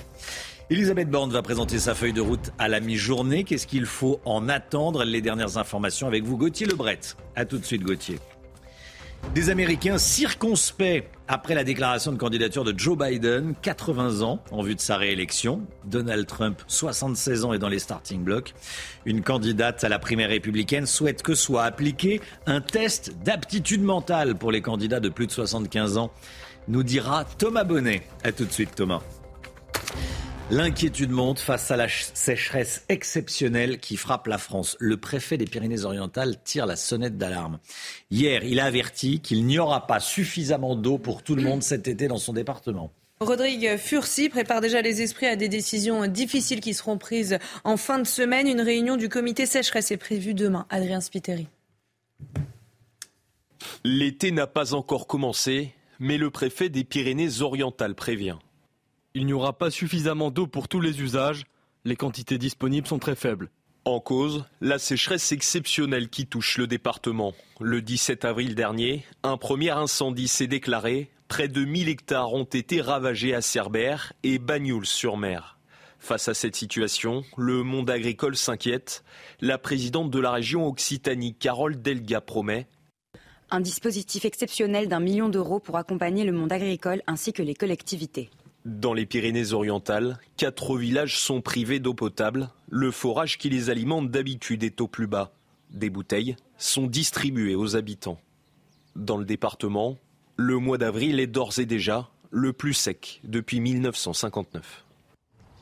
Edmond Jorda, le président de l'Association des maires de France, des des PO des Pyrénées-Orientales, était en direct avec nous à 7h10. Il nous a notamment présenté les, les plans d'action prévus pour faire face à cette sécheresse inquiétante. Écoutez en train de réaliser un plan d'économie d'eau massif euh, sur toutes les filières euh, donc euh, intéressées, en particulier la filière touristique. Et la filière touristique s'est engagée à économiser des millions de mètres cubes d'eau pour lui permettre justement d'accueillir dans les meilleures conditions les touristes donc qui, qui vont venir dans notre département. Euh, nous ne pouvons pas faire pleuvoir. En revanche, nous pouvons bien entendu économiser au maximum l'eau, la réutiliser, c'est très important, la réutiliser et la remettre à disposition d'autres usages les inquiétantes prévisions du ministre de la Transition écologique Christophe Béchu. Il, il concède que nous nous éloignons des exigences fixées par la COP 21 et que ça peut se traduire par une augmentation des températures mondiales d'environ 3 degrés, soit 4 degrés en ce qui concerne la, France. Si c'était le cas, ça se traduirait par 40 à 50 d'eau en moins, donc des périodes de, de sécheresse, 25% de neige en moins, des vagues de chaleur à plus de 50 degrés. Ce drame, à présent dans les Vosges, Le corps d'une fillette de 5 ans a été retrouvé hier dans un sac poubelle. Elle a disparu plusieurs heures avant d'être retrouvée. Son corps retrouvé dans un appartement de Rambervillers, à une centaine de mètres de chez elle. Un adolescent euh, d'une quinzaine d'années a été interpellé sur place. Il serait soupçonné d'avoir euh, déplacé le cadavre. Il était déjà connu des services de police pour atteinte sexuelle sur jeunes enfants et il souffrait et souffrirait euh, de troubles psychiatriques. Il venait de sortir d'une institution spécialisée. Elisabeth Borne va présenter sa feuille de route aujourd'hui à la mi-journée, conférence de presse après le Conseil des ministres. Gauthier Lebret, on attend des, annonces sur les futurs projets de loi que le gouvernement veut présenter au Parlement. Hein. Oui, à quand la loi immigration euh, devant euh, les députés? Alors finalement, ça sera une loi en un seul bloc, en un seul morceau. Il était euh, un temps question de la saucissonner pour aller voter avec la gauche les mesures de gauche et avec la droite les mesures de droite, mais ça ne plaisait pas à Gérard, à Gérard Larcher, le président du Sénat. Il ne fallait pas se fâcher avec les sénateurs LR, alors que justement, il pourrait voter cette loi immigration si elle est durcie. C'est ce qu'ils avaient d'ailleurs commencé à faire en commission. Mais une nouvelle fois, la loi a été euh, reportée. Alors on attend aussi des précisions sur la loi plein emploi, puisqu'Emmanuel Macron a dit dans les colonnes du Parisien en début de semaine que cette loi allait arriver dans les prochains jours à l'Assemblée. Mais c'est finalement pas dans ce texte-là que seront réincorporées les mesures qui ont été retoquées par le Conseil constitutionnel, à savoir le CDI et l'index senior. Ça sera dans une loi travail présentée vraisemblablement l'année prochaine, puisque le président va laisser jusqu'à la fin de l'année aux partenaires sociaux et au patronat le temps de négocier. La question, c'est avec quelle majorité, avec quelle majorité Elisabeth Borne va tenter de faire passer euh, ces lois, notamment la loi immigration. Alors évidemment, ils vont tenter une nouvelle fois de séduire les républicains, mais pourquoi ça fonctionnerait cette fois-là alors que ça n'a pas fonctionné avec la réforme des retraites? Je parle bien sûr des députés LR et pas des sénateurs. Vous connaissez les divisions entre députés et sénateurs et puis même entre députés eux-mêmes. Alors, est-ce que le gouvernement va avoir recours à un nouveau 49-3 Je vous rappelle la promesse d'Elisabeth Borne dans l'AFP. À l'AFP, elle a fait cette déclaration euh, il y a deux semaines. Elle avait promis de ne pas utiliser euh, de nouveau 49.3, hormis les textes budgétaires. Bon, bah, ça a mis en colère Emmanuel Macron qui a dit qu'il n'était pas comptable de ce que racontait euh, sa première ministre. Et on apprend ce matin, en lisant le canard enchaîné, qu'il est vraiment excédé. Il a dit c'est comme si un criminel avouait son crime. Donc c'est un peu pour vous dire l'ambiance en ce moment entre Elisabeth Borne et Emmanuel Macron. Olivier Dussopt, le ministre du Travail, a dit hier sur ce plateau chez Laurence Ferrari que le gouvernement ferait tout pour éviter d'utiliser un nouveau 49.3. Tiens, tiens, ça ne vous rappelle rien. C'est définitivement un jour sans fin. Merci euh, Gauthier Lebret. Cette euh, déclaration de Gabriel Attal sur laquelle je voulais euh, revenir, il tacle, comme on dit, les, manifestants aux, casseroles. En clair, ils n'ont que ça à faire. Hein. voilà en gros ce que veut dire Gabriel Attal. Ceux qui peuvent se permettre d'aller accueillir des ministres pendant 4 heures, de 14 heures à 18 heures a priori, ce n'est quand même pas la France, enfin les Français qui travaille. Paul Sugy, ça vous fait sourire. Oui, parce que quelqu'un commentait de façon avisée que le premier qui accueille le ministre à cette heure-ci, c'est le préfet. c'est vrai. Mais euh, bon. Mais des initiés On les voit rarement taper sur des casseroles, les préfets. Il faudrait peut-être s'y mettre, ça les rendrait plus sympathiques pour ça. Et, et c'est amusant parce que les sympathisants Renaissance ont pu aussi se libérer. Ils travaillent ou pas, les sympathisants euh, de, Renaissance? Ah, vous êtes taquin, hein. Bah, Un petit peu. je croyais qu'on était dans une période d'apaisement. C'est pas vraiment euh, bon pour apaiser et calmer les colères. Joe Biden, candidat à sa réélection en 2024, la question de son âge se pose. Le président américain aura, aura 82 ans au moment du vote, 86 ans à la fin de son second mandat s'il est réélu. Thomas Bonnet, l'une des candidates à la primaire républicaine, Nikki Haley, demande l'instauration d'un test d'aptitude mentale pour les candidats de plus de 75 ans. Oui, et c'est la dernière illustration en date que la question de l'âge sera centrale pour euh, la campagne présidentielle à venir euh, aux États-Unis. Alors Nikki Haley, c'est l'ancienne ambassadrice américaine à l'ONU sous le mandat de Donald Trump. Elle est républicaine, elle a 51 ans et elle est donc candidate à la primaire pour euh, la Maison Blanche pour 2024. Et elle a donc fait cette proposition des tests d'aptitude pour tout élu âgé de plus de 75 ans. Une mesure qui s'appliquerait donc évidemment à Joe Biden, mais aussi à Donald Trump, qui lui est âgé de 76 ans. Tiens, tiens, évidemment, là l'âge de 75 ans n'a pas été retenu par hasard par euh, Nikki euh, Haley. D'ailleurs, Nikki Haley espère aussi surfer sur euh, la volonté d'une partie des Américains qui espèrent un renouveau parce que la perspective d'une revanche entre Joe Biden et Donald Trump, tous deux âgés de 4 ans de plus, eh bien cela ne ravit pas tout le monde. Les sondages montrent qu'une majorité d'Américains est défavorable à ces deux euh, candidatures. En ce qui concerne plus précisément euh, Joe Biden, c'est semble-t-il le critère d'âge qui est retenu pour euh, ceux qui ne souhaitent pas sa réélection. Rendez-vous compte, en cas de victoire, Joe Biden entamerait son second mandat à 82 ans et le finirait donc à 86 lui qui est déjà actuellement le plus vieux président de l'histoire américaine. Merci Thomas. C'est malin de la part de Nickel, elle fait d'une pierre deux coups. Hein. Elle prend les deux dans le même sac. Elle Trump, Sac. Hop. Euh, merci beaucoup Thomas. On vous parlait hier de cette vente aux enchères de biens ayant appartenu à des trafiquants de drogue. La vente a permis de récolter 1 300 000 euros, Chana. Hein. Oui, la fameuse Lamborghini blanche qu'on vous montrait hier, eh bien, elle a été euh, finalement vendue 138 000 euros. L'argent de cette vente servira en partie à financer des actions de prévention contre la drogue. Voilà, 1 300 000 euros au total. Du baisser le prix, c'est ça, d'une des oui, voitures La mise à prix était de 160 000. Elle n'a pas trouvé d'acheteur. Ça me paraissait un peu euh, chéro. Mais la mise à prix a baissé hein. à 120 000 euros. 8h09, restez bien avec nous dans un instant. Laurence Ferrari reçoit Dominique Régnier, directeur général de la Fondapol. Le politologue Dominique Régnier, à tout de suite. Rendez-vous avec Pascal Pro dans l'heure des pros, du lundi au vendredi de 9h à 10h30. C'est News, il est 8h15. Bienvenue à tous. Merci d'être avec nous. Dans un instant, Laurence Ferrari, vous recevrez Dominique Régnier, directeur général de la Fondapol, juste après le point info avec Chana Lousteau. À Marseille, un homme de 63 ans est mort après une nouvelle fusillade dans le 14e arrondissement. Il s'agit d'une victime collatérale et un autre homme âgé d'une trentaine d'années a lui été gravement blessé. Ils étaient tous les deux innocents et inconnus des services de police. Benjamin Mendy, de retour devant la justice, le champion du monde 2018 va être auditionné aujourd'hui et demain devant le tribunal de Chester. Il s'agit d'une audience préparatoire avant euh, son nouveau procès le 26 juin prochain. Après avoir été acquitté partiellement en janvier dernier, il va comparaître pour deux autres accusations, pour viol et tentative de viol. Et puis un rover japonais échoue à se poser sur la Lune. La start-up a tenté de devenir la première entreprise privée à réussir à se poser sur le satellite naturel. Malheureusement, c'est un échec. L'engin s'est probablement écrasé lors d'un alunissage brutal sur la surface. Jusqu'ici, seuls les États-Unis, la Russie et la Chine ont réussi à faire atterrir des robots sur la Lune. Laurence, vous recevez ce matin Dominique Régnier. Bonjour Dominique Régnier, directeur de la Fondation pour l'innovation politique. On va parler de la séquence politique très tendue que nous vivons, avec d'un côté des déplacements du, des ministres, des secrétaires d'État ou du président qui sont euh, interrompus par des concerts de casseroles empêchés par les manifestants.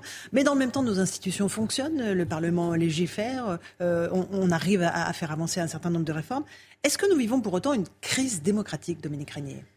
Crise démocratique, moi, moi je ne crois pas, au, sens où, comme vous l'avez euh, très bien dit, les institutions euh, fonctionnent comme elles peuvent fonctionner avec cette situation politique qui a été, encore une fois, voulue par les Français. Ils ont voté ainsi. On ne peut pas les, les accuser d'avoir mal voté ce serait curieux. C'est-à-dire qu'ils n'ont pas donné une majorité. Ils n'ont pas donné une majorité absolue au président. C'est la première fois que nous avons euh, cette configuration. Ça oblige euh, la classe politique euh, à agir autrement, à être plus constructive, ce qu'elle ne sait pas faire manifestement. Et nous avons là un grand échec du parlementarisme à la française qu'on espérait voir naître de cette nouvelle situation et qui en fait ne voit pas le jour. À la place, on a en revanche, comme vous l'avez dit, les casserolades, mm-hmm. les charivaris, les mannequins euh, euh, représentant le président, les membres du gouvernement qui sont euh, brûlés à effigie. Enfin, cette espèce de délire auquel nous assistons depuis quelques semaines. Et finalement, au bout d'une année, quasiment, hein, d'élection de, ce Parlement, bientôt en juin, bientôt une année, on a beaucoup fait le bilan du pouvoir macronien. On a souligné que l'exercice du pouvoir était solitaire, qu'il était très descendant, très centralisé. Très arrogant. Très arrogant, autoritaire. Euh, on n'a pas fait le bilan des oppositions. Euh, et là, au bout, d'un an, moi je trouve que ce bilan est accablant. Et ce n'est pas donc une crise démocratique au sens de nos institutions qui fonctionne non seulement plutôt bien, mais très bien dans la mesure où la situation qui leur est faite, en quelque sorte, par la classe politique est compliquée. C'est plutôt un effondrement de notre classe politique et même de nos élites, je dirais, au sens plus large. Effondrement de nos classes politiques, les mots sont forts. C'est-à-dire qu'on vit plus une crise politique qu'une crise des institutions. C'est bien cela. C'est une crise plus politique institutionnelle. Euh, dans une telle euh, configuration, euh, avec une majorité relative, nous avions le temps depuis un an de voir émerger des alternatives. Euh, une contre-majorité possible, euh, la coalition de forces politiques capables de prendre la relève, des idées nouvelles, euh, des propositions fortes, des perspectives, rien du tout. Sur les grands sujets qui nous occupent, en gros, on, on voit bien l'énergie. si on regarde du côté de la gauche, l'énergie, ils n'ont en réalité aucune idée. Je suis désolé de le dire comme ça, mais euh, leur, euh, leur, leur, position antinucléaire, on le sait parfaitement, c'est quand même des sujets sérieux sur lesquels il y a des vérités. Les positions antinucléaires, l'idée de, de, de vivre sans le nucléaire, ça n'a pas de sens, ça ne fonctionnera pas, ça n'aura jamais lieu, sauf à la mode allemande, c'est-à-dire en produisant beaucoup de charbon, donc en carbonant beaucoup, 5, 6 fois plus que nous. Hein. Et c'est une référence pourtant pour les écologistes et une partie de la gauche. Alors toute la gauche n'est pas sur cette position antinucléaire. Non, mais c'est quand même la position qui domine. À LFI, chez Europe Écologie Les Verts, on a presque fait le tour. Il reste un peu un, petit PS. Et, un PCF. Et, le PCF, le PS est divisé, le PCF est, est plus favorable au nucléaire, mais enfin ça fait peu de choses. Et puis sur des grandes questions comme l'immigration, pas de proposition de la gauche, rien sur l'immigration, rien sur l'intégration, comme si ça n'était pas un problème. Ils, ils n'ont pas été créatifs sur ce sujet-là. Sur la croissance économique, rien non plus. Comment on fait pour que la croissance soit plus forte? Et assez bizarrement, euh, on entend de ces gauches des propositions qui sont euh, à l'évidence pas raisonnables. Augmenter les impôts dans un pays qui en a le record, augmenter la dépense publique dans un pays qui a un tel déficit, euh, augmenter les salaires, ce qui est une sorte d'évidence, mais en même temps ça ne peut se faire que par la croissance. Or, en même temps, cette gauche, elle défend volontiers la décroissance. Il n'y a pas de cohérence, il n'y a pas d'idées fortes, et il n'y a pas non plus de, de, figure pour incarner tout ça. Il y a Jean-Luc Mélenchon quand même, qui n'est pas forcément la figure qui peut réunir toutes ces gauches moi, j'ai l'impression que les gauches, 150 députés, hein, les gauches en, France aujourd'hui, soit elles sont divisées, et à ce moment-là, elles ne peuvent pas gagner, elles sont incapables de gagner, soit euh, elles sont réunies, et si elles sont réunies, c'est autour de Jean-Luc Mélenchon, et elles sont à ce moment-là incapables de gouverner. Parce que le programme de la France insoumise, sur tous les sujets que nous avons évoqués, en réalité, je ne sais pas pourquoi on ne le dit pas suffisamment, mais en réalité est un programme qui n'a pas de sens, qui ne tient pas, qui nulle part n'est pratiqué. Il n'y a pas un seul pays en Europe qui est gouverné comme le programme euh, nous, indique de le faire. Ça ne marche pas, ni dans le monde d'ailleurs. On a parlé de la gauche, euh, parlons de la droite. Euh, est-ce que pareil, du côté des républicains, quelque chose a émergé, une idée nouvelle, un leader incontestable ou pas? Rien pour le moment, du côté des républicains pas d'idées euh, nouvelles, euh, pas de figure euh, consensuelle, même pas de retour sur ce qui s'est passé pendant la réforme des retraites. on ne sait pas, on ne sait toujours pas si finalement chez les républicains, on était oui ou non favorable à cette réforme des retraites. On ne sait pas du coup, parce que c'est la conséquence de la non-réforme des retraites que prônaient certains membres des Républicains, on ne sait pas du, coup, du tout du coup si ce parti est encore attaché à l'équilibre budgétaire. Parce qu'il est évident que la réforme des retraites, euh, elle avait pour but notamment de contribuer à réduire le déficit colossal que nous avons chaque année. Le Rassemblement national, Marine Le Pen est-elle celle qui ramasse la mise au fond, mais avec pareil, quelles idées et quels programmes? C'est un peu, je trouve, une, une situation qui commence à se modifier pour le Rassemblement national, qui a tiré profit de cette première année ou quasi première année, mais ça pourrait évoluer quand même parce que le, Rassemblement national et Marine Le Pen n'ont pas non plus fait preuve de beaucoup d'imagination, n'ont pas euh, avancé des propositions qui seraient euh, convaincantes ou qui seraient significatives, même si euh, on serait prêt à, les discuter ou à les contester. sur la question des retraites, Marine Le Pen s'est trouvée en quelque sorte, je dirais, du mauvais côté. Et j'aimerais bien voir si elle met euh, à son programme de 2027 le retour à la retraite à, 62 ans ou à 60 ans, qui était sa première idée. Euh, sur euh, l'immigration, ce parti est considéré comme, au fond, le spécialiste du sujet, mais on ne sait pas très bien quelle politique ce parti mènerait concrètement. Sur la croissance économique, il n'y a pas d'idée. Sur la réduction du déficit public, ça ne semble pas les préoccuper. Ils sont pourtant sensibles à la question de la souveraineté et nous sommes très dépendants des marchés financiers, donc nous ne sommes pas souverains.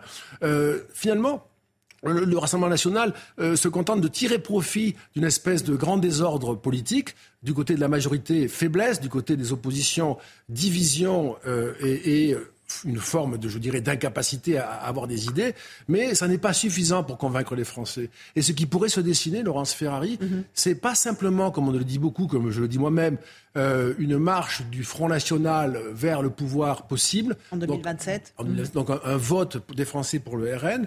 Euh, mais c'est aussi une abstention massive. Et la combinaison du vote RN et de l'abstention massive donnerait de la France une image désastreuse. Et sans doute, ce serait le signal d'une crise euh, historique. Alors, vous venez de détrier la classe politique. Est-ce que les syndicats, pour autant, euh, sortent renforcés, et on n'est pas encore tout à fait sorti de la séquence des retraites, de la, bagarre qu'ils ont entamée contre Emmanuel Macron? Et moi, je ne trouve pas non plus. Alors, je suis un peu désolé, Laurence Ferry, parce que j'ai l'impression de, euh, d'être un peu, je trouve, grognon, mais je ne trouve pas non plus parce que euh, les syndicats de salariés pendant euh, cette crise des retraites ont montré leur opposition, mais je dirais à la mode des partis politiques finalement, en manifestant, en essayant de bloquer, en, exprimant leur, leur colère, mais on n'a quand même pas eu la possibilité de, connaître leurs idées. Ils n'ont pas répondu à la question du déficit public, euh, sinon évidemment par l'augmentation des impôts. Ils n'ont pas répondu à la question des inégalités intergénérationnelles. C'est quand même une réforme qui est faite pour les nouvelles générations. Il n'y en a pas beaucoup, à mon avis, c'est même la seule depuis, euh, depuis pas mal d'années.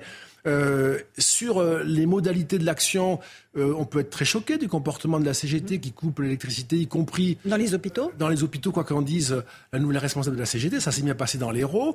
Donc on a une espèce de privatisation de, de l'électricité par la CGT qui en fait un outil de pression sur le pouvoir.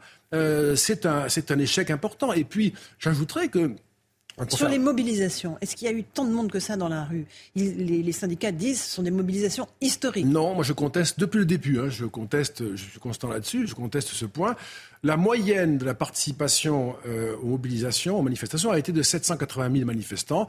C'est honorable mais ça n'est pas historique, ça n'a pas de, dimension spectaculaire. Je rappelle qu'il y a 49 millions d'électeurs en France, 49 millions, et que nous avons eu en moyenne 780 000 manifestants.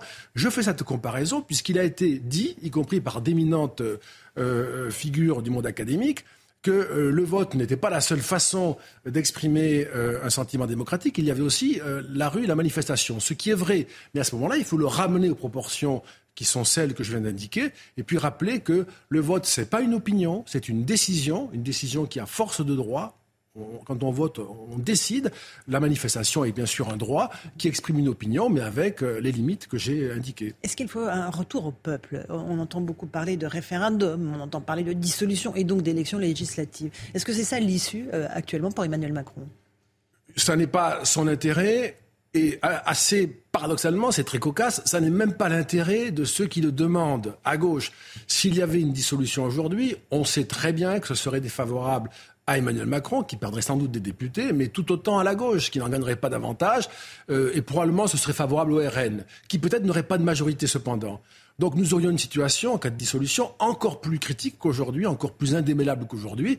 Et s'il y avait, comme euh, là encore, euh, il, arrive d'y faire référence, une démission du chef de l'État, on ne sait pas pourquoi il démissionnerait, mais enfin, puisque c'est parfois euh, demandé, on sait à peu près le résultat aujourd'hui même. Hein. La conséquence d'ailleurs de notre échange, Laurence Ferrari, c'est que s'il y avait une, élection, présidentielle, ce serait assez probablement un second tour avec Marine Le Pen et peut-être même Marine Le Pen élue présidente. Donc, les, je dirais, les, ceux qui imaginent répondre à la crise actuelle, qu'ils qualifient de démocratique et qui est une crise de la classe politique et pas de la démocratie, auraient pour résultat de nous enfoncer dans une vraie crise. Aujourd'hui, quelle que soit la réforme impopulaire que le gouvernement demanderait, de toute façon, elle serait contestée. On est arrivé à un point où les Français contestent absolument toutes les réformes, à votre avis, ou pas? Moi, je ne sais pas si c'est les Français hein, ou des Français, et avec cette espèce de, de, je dirais, de bulle, je dirais d'ailleurs médiatico-politique, parce qu'il y a une espèce d'écho excessif à, tout ça. Euh, oui, le, probablement, les, réformes comme celle de la retraite ne sont pas des réformes populaires, évidemment. Mais malheureusement, Laurence Ferrari, c'est un aspect qui nous ramène au début de la conversation, malheureusement, sauf à ne pas savoir compter de manière élémentaire, hein, euh, nous avons une telle situation budgétaire, elle se dégrade tellement que l'avenir, pendant les, quelques années qui nous attendent, l'avenir est certainement pavé de réformes impopulaires. Donc ça, pour la gauche, si elle ne le voit pas, elle ne reviendra jamais au pouvoir, parce que si c'est pour... Mhm. Euh, euh, nier tout cela, ce sera un échec euh, cuisant. mais pour ceux qui sont au pouvoir, la droite, comme d'autres forces politiques, type le post-macronisme, doivent réfléchir à la manière de mieux expliquer, de mieux négocier ces réformes indispensables et sans doute assez désagréables. Est-ce qu'il y a un problème, Emmanuel Macron? Euh, on voit qu'il y a une vraie personnalisation de la colère euh, des Français contre lui. Est-ce qu'il y a un problème avec le président de la République? Je pense qu'il y a un problème avec notre élection présidentielle qui, en tant qu'élection d'une personne par les Français, inévitablement aimantent les frustrations, les mécontentements sur l'individu. Donc c'est une charge extrême, insupportable en réalité, je le crois, du point de vue du système. Et puis, il y a de la part d'Emmanuel Macron, euh, et ça ne change pas, euh, une conception de l'exercice du pouvoir qui est très personnalisée, euh, où tout semble remonter à lui, c'est d'ailleurs peut-être le cas, et dans un grand pays comme la France, ça n'est pas tenable. Donc il y a une forme de saturation, au fond, de l'appel au président, du recours au président, ou de l'idée que c'est au président de décider, ou qu'il va décider. Et donc ce serait nécessaire pour lui de collégialiser, si je puis dire, la décision au niveau du gouvernement d'abord, avec des figures fortes et plus autonomes, capables d'ailleurs de l'aider à supporter la charge. Et puis, je crois aussi avec euh, les collectivités territoriales, partager le pouvoir, partager le pouvoir aussi avec les entreprises. Mais il faudrait que le MEDEF soit un peu plus euh, actif. actif et qu'il ait des idées aussi, parce que là aussi, le MEDEF, je voudrais quand même pas l'oublier, on ne sait pas très bien. Euh, on voit bien qu'il peut défendre des, des, des intérêts ou réclamer de nouveaux soutiens aux entreprises, c'est un peu son habitude. Mais sur les, sur les idées, comment défendre les TPE, PME, qui sont moins représentés au MEDEF, on ne le sait pas. Euh, revenons un instant sur l'abstention, qui est aujourd'hui le premier parti de France et qui risque de l'être encore plus euh, dans les prochaines années. C'est quoi En fait, c'est une défiance des Français qui se détournent complètement de la politique, d'une classe politique qu'ils jugent quoi Incompétente, inconsciente? Oui, c'est, je crois, le, le sentiment qu'éprouve une bonne partie de la société que nous sommes dans une période qui confine tragique parfois. Hein. Le monde, on le voit bien, évolue, on sait dans quel sens. Nous sommes mis au défi de survivre comme puissance dans un monde d'hyperpuissance agressive. Euh, les changements euh, technologiques sont continus, disruptifs, bouleversants. Euh, les Français euh, n'ont pas le sentiment, ne peuvent pas avoir le sentiment que leur classe politique, leur classe syndicale, leurs élites sociales, y compris académiques, hein, je mets mon, univers là dans le paquet, hein, euh, ont la bonne appréhension de ce qui nous arrive. Il faudrait les rassurer par des analyses pertinentes, des propositions raisonnables, qui seraient bien sûr des propositions à discuter, pluralistes, avec lesquelles nous ne serions pas toujours d'accord, mais un véritable débat au lieu de cette espèce de bataille de polochon à laquelle on assiste depuis un an. Hein. C'est-à-dire des conventions citoyennes à tout bout de champ sur tout sujet? Non, moi je crois que c'est un débat euh, il ne faut pas non plus euh, oublier les formes classiques du débat, c'est-à-dire la production d'idées, la discussion entre des personnes qui ont travaillé sur certains sujets, euh, la confrontation de points de vue. Euh, j'étais à Conques il y a quelques jours pour une réflexion sur le retour du religieux et la question du fondamentalisme. Il y avait 300 euh, personnes euh, qui participaient à cette discussion. On a eu une discussion éclairée. Je pense qu'on a tous eu le sentiment d'y voir un peu plus clair. C'est un exemple, mais on peut, on peut vraiment multiplier ce type d'exemple. C'est cette forme de débat. Les médias doivent jouer un rôle évidemment fondamental. Ça n'a pas toujours été le cas pendant la crise des retraites. et même, j'ai vu, moi je, veux le dire, ça m'a choqué, j'ai vu sur, sur une chaîne de télévision des, des journalistes taper sur des casseroles pour participer au mouvement. Je trouve que là, on est en train de perdre le sens de la, des proportions, euh, de la réalité et même de la responsabilité qu'on doit tous euh, avoir euh, dans un moment pareil. Dominique Régnier, le retour aux idées et au débat. Merci beaucoup d'être venu en parler ce matin sur CNews. À vous, Romain Desarbres, pour la suite de la matinale.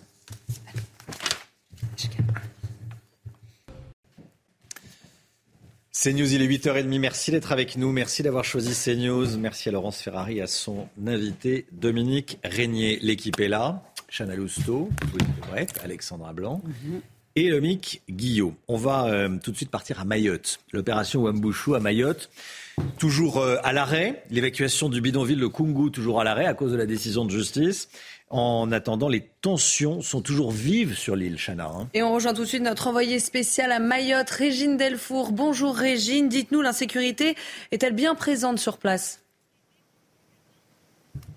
Oui, bonjour Chana. Et oui, l'insécurité est très présente euh, sur place. Il y a euh, des bandes de jeunes, hein, c'est parfois des très très jeunes. Ils ont à peine une dizaine d'années qui se mettent euh, à des ronds-points ou qui sont un petit peu sur les hauteurs de cette fameuse route, la nationale 1. Hein. De toute façon, il n'y a qu'une nationale à Mayotte qui est empruntée donc par tous les Maorais. Ils attendent. Alors parfois ils font que caillasser, parfois ils font, ils érigent des barrages avec avec différentes poubelles où ils mettent le feu, donc forçant les voitures dans un premier temps, à faire une sorte d'embouteillage. Et avant, certains ne peuvent pas faire demi-tour, donc ils sont pris, ils sont pris au piège. Et puis là, ils viennent soit les raqueter, soit les intimider. Nous avons rencontré des Maoris hier qui nous ont dit que la situation était vraiment très très inquiétante, très insupportable pour eux. Ils ne peuvent pas sortir, ils ont, peur et effectivement, ils attendent beaucoup de cette opération Wambushu. Régine, euh, que dire de l'atmosphère sur place? Écoutez, euh, Romain, je voulais vous montrer le véhicule dans lequel nous déplaçons, ce qui vous allez comprendre quelle est euh, l'atmosphère ici euh, à Mayotte. En fait, on est obligé d'avoir un véhicule comme ça avec des grilles pour éviter évidemment les cailloux. Nous avons aussi des gardes du corps qui sont vêtus aussi par des gilets qui sont armés pour, bah, pour pouvoir nous défendre parce que l'insécurité, elle est vraiment sans arrêt. Ça peut venir à n'importe quel moment. Hier, nous étions avec un escadron de gendarmerie qui sécurisait. Il sécurisait toute la journée hein. euh, ces, routes.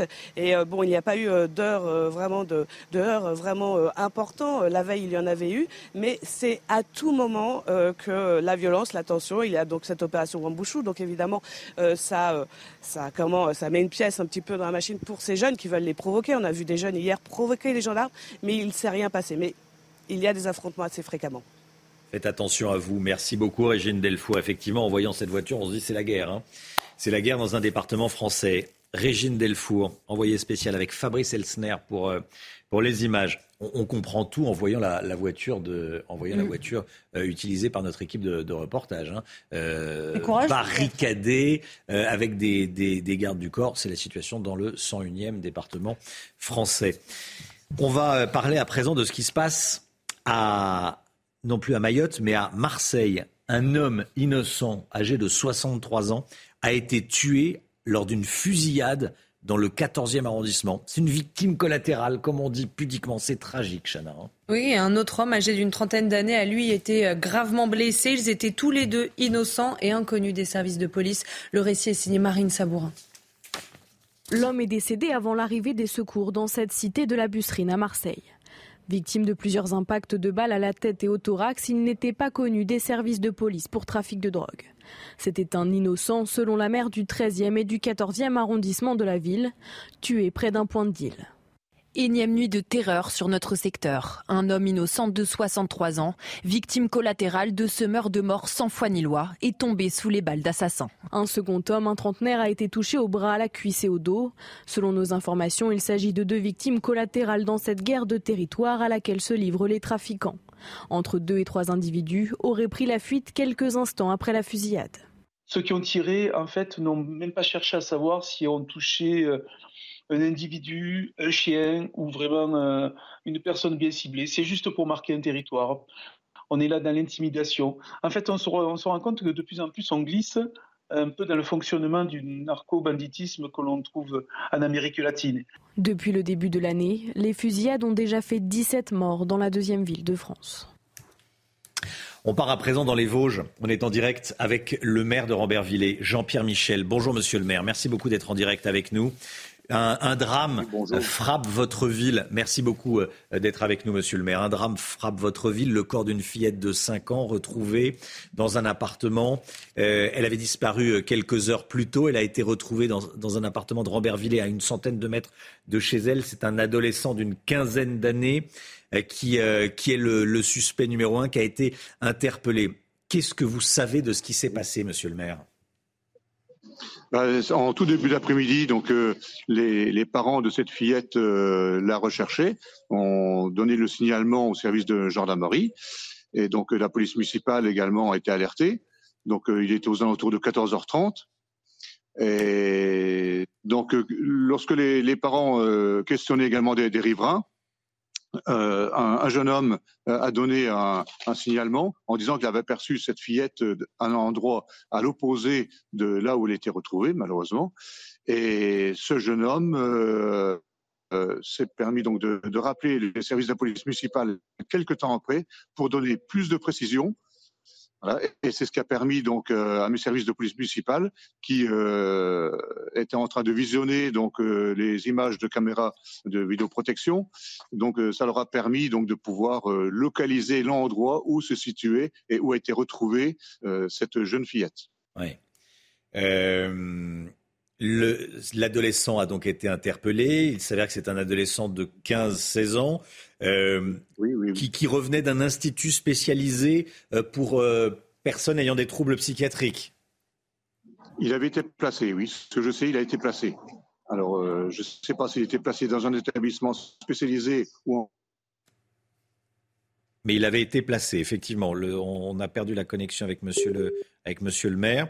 Euh, on, va, on va chercher à, joindre hein, euh, à nouveau monsieur, monsieur le maire.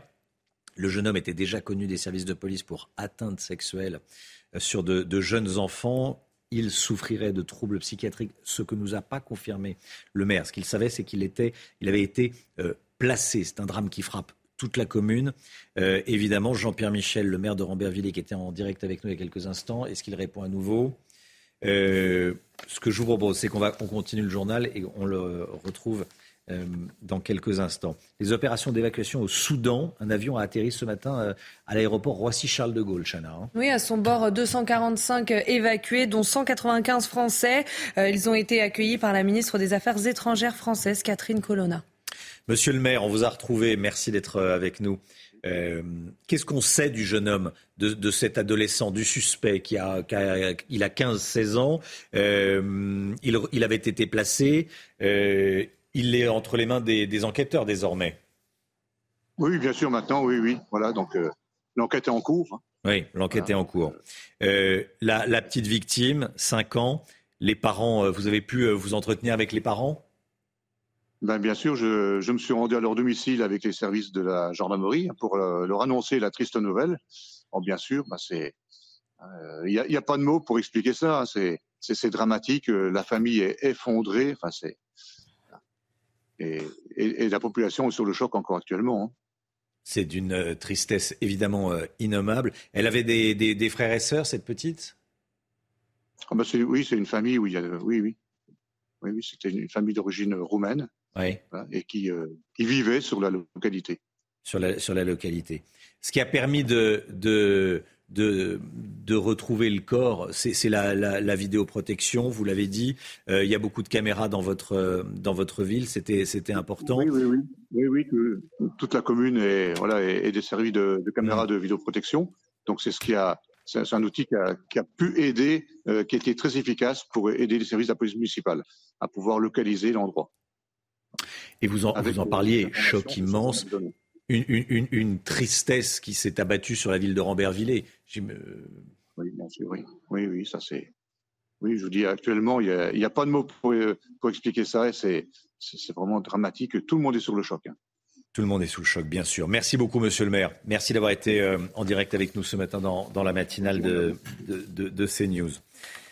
De la politique, de la politique avec des professeurs qui votent de plus en plus pour le Rassemblement national, selon une étude du CEVIPOF pour RTL. Au second tour de la dernière présidentielle, un quart des professeurs ont voté Marine Le Pen, Chana. Oui, cette tendance s'explique entre autres par une volonté de contester l'inaction du gouvernement à l'école. Et dans ce contexte, le programme pédagogique proposé par le RN séduit de plus en plus de professeurs. Adrien Spiteri. Le constat est clair. Entre 2017 et 2022, le vote des enseignants pour le Rassemblement national a augmenté. Selon une étude du CEVIPOF, 25% des professeurs ont choisi Marine Le Pen au second tour de l'élection présidentielle, contre 11 en 2017. Les déceptions politiques et la dégradation de leurs conditions de travail expliquent en partie ce phénomène, selon cette enseignante. Clairement, depuis plusieurs décennies, les ministres de l'Éducation nationale ne sont pas à la hauteur des enjeux. Euh, les enseignants subissent de plein fouet la crise de l'autorité, avec euh, des classes où euh, effectivement c'est de plus en plus compliqué pour les enseignants d'avoir des classes où tout se passe bien, où on peut transmettre des savoirs dans de bonnes conditions. Elle-même a été séduite par le programme éducatif du RN le Rassemblement national et Marine Le Pen euh, apparaissent comme euh, une réelle alternative crédible dans la proposition euh, d'un programme qui, au contraire, pourra former les citoyens de, de demain. Le vote Rassemblement national reste toutefois minoritaire chez les enseignants et encore tabou en salle des profs. Regardez ce qu'a déclaré Gabriel Attal au sujet des casserolades, au sujet des manifestants qui accueillent, entre guillemets, les, ministres. Il tacle ceux qui attendent les ministres. Ceux qui peuvent se permettre d'aller accueillir des ministres pendant 4 heures, de 14 à 18 heures, a priori, ce n'est quand même pas les Français qui travaillent. En clair, ils ont vraiment rien d'autre à faire. Euh, il y avait des sympathisants. Vous, y remarqué Oui, il y avait des sympathisants Renaissance aussi euh, hier, qui étaient là aussi, à peu près dans ces eaux-là, de 14h à 18h. Alors je ne sais pas si les sympathisants Renaissance travaillent ou si c'est tous des rentiers, mais a priori eux aussi euh, travaillent. Ceux-là, ils ne sont pas critiqués euh, par le ministre et le président. Bon, je croyais qu'on était dans une période d'apaisement. Ça marche bien la période d'apaisement. voilà, Gabriel Attal qui tacle. Bon, les, les, les casseroleurs, hein, oui, les appeler comme ça. Qui est habitué à un langage cash d'ailleurs, Gabriel Attal, de plus en plus. Allez, on va parler du, Conseil national du handicap. Il va y avoir des annonces à la, mi-journée. Le président de la République doit faire des annonces concrètes. Il y a beaucoup de, travail encore à, faire. On vous montrait un reportage ce matin sur une, une jeune joueuse de, basket qui était en fauteuil roulant, qui avait les plus grandes difficultés à, circuler en, en Ile-de-France. Et puis tiens, je voulais vous montrer également ça. Mattel qui dévoile sa première Barbie trisomique. Elle a été mise en vente hier. Une Barbie porteuse de la trisomie 21 qui est commercialisée. Je trouve ça formidable. Chapeau Mattel, on en parle. Et euh, si vous voulez les acheter, ou, euh, voilà, c'est très bien. La santé, tiens, la santé avec le docteur Millot, c'est tout de suite. Passez de bons moments devant votre programme avec Flexadin, l'aliment complémentaire qui aide votre animal à rester actif pour longtemps. Docteur Millot, bonjour Brigitte. Bonjour. Vous nous parlez ce matin d'une pandémie silencieuse qui pourrait être la plus grande cause de mortalité à l'horizon 2050, l'antibiorésistance, et vous nous donnez quelques pistes intéressantes. Oui, euh, quand vous parlez de, de grande pandémie, euh, l'Organisation des Nations Unies estime que ce sera la première cause de mortalité avant les cancers, avant les maladies cardiovasculaires à l'horizon 2050 Notre avec 10 millions de morts aux... chaque année. Notre résistance aux antibiotiques. Oui, alors il faut, il faut rappeler quand même que les antibiotiques sont des médicaments merveilleux qui ont sauvé des milliers de vies. Hein. Avant, on mourait d'un panari, d'une infection dentaire, d'une infection pulmonaire, de, de, de tuberculose. Euh, ils ont vraiment sauvé des millions de vies. Oui. Le problème, c'est le mésusage. Ce ne sont pas les antibiotiques qui sont remis en cause, mais c'est le mésusage, le mauvais usage des antibiotiques. Déjà, la surprescription, ils sont partout. Hein. On, on les prend pour un oui, pour un non. Euh, parfois, euh, euh, l'indication n'est pas la bonne. Hein. Par exemple, pour une grippe, quand on sait que, que c'est viral, il ne faut pas donner des antibiotiques. Il y a encore des médecins qui font ça. Il y, a, encore des, oui, il y a encore des gens qui font ça parce que parfois c'est pas évident. Même une angine, on ne sait pas si elle est bactérienne, si elle est virale. Et puis il y a aussi une demande des patients hein, qui veulent des antibiotiques aussi, une pression.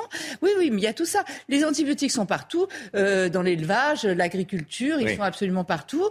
Il, il faut respecter des, des règles strictes. On va y revenir. Mais surtout, ce qu'il faut comprendre, c'est que les antibiotiques, ils sont efficaces sur quoi? Sur les bactéries. Et les bactéries, ce sont des êtres vivants. Et les êtres vivants, quand on les attaque, qu'est-ce qu'ils font? Ils résistent. Et donc, les bactéries font comme tout le monde, elles font de la résistance quand on les attaque, quand on essaye de les détruire. Donc voilà, le problème, c'est que maintenant, on a vraiment du mal à soigner. C'est-à-dire que c'est un petit peu comme si on revenait en arrière, quand je vous disais avant, on mourait d'un panari, euh, d'une infection euh, dentaire.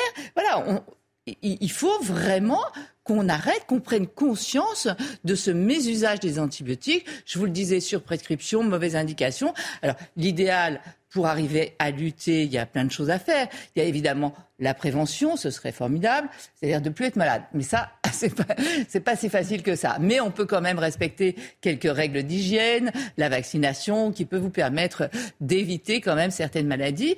Après, euh, il y a des choses toutes simples. On ne s'auto-médique pas. Là, c'est, parfois, c'est l'automédication, c'est l'auto, L-O-T-O. Hein. Euh, on fait un peu n'importe quoi.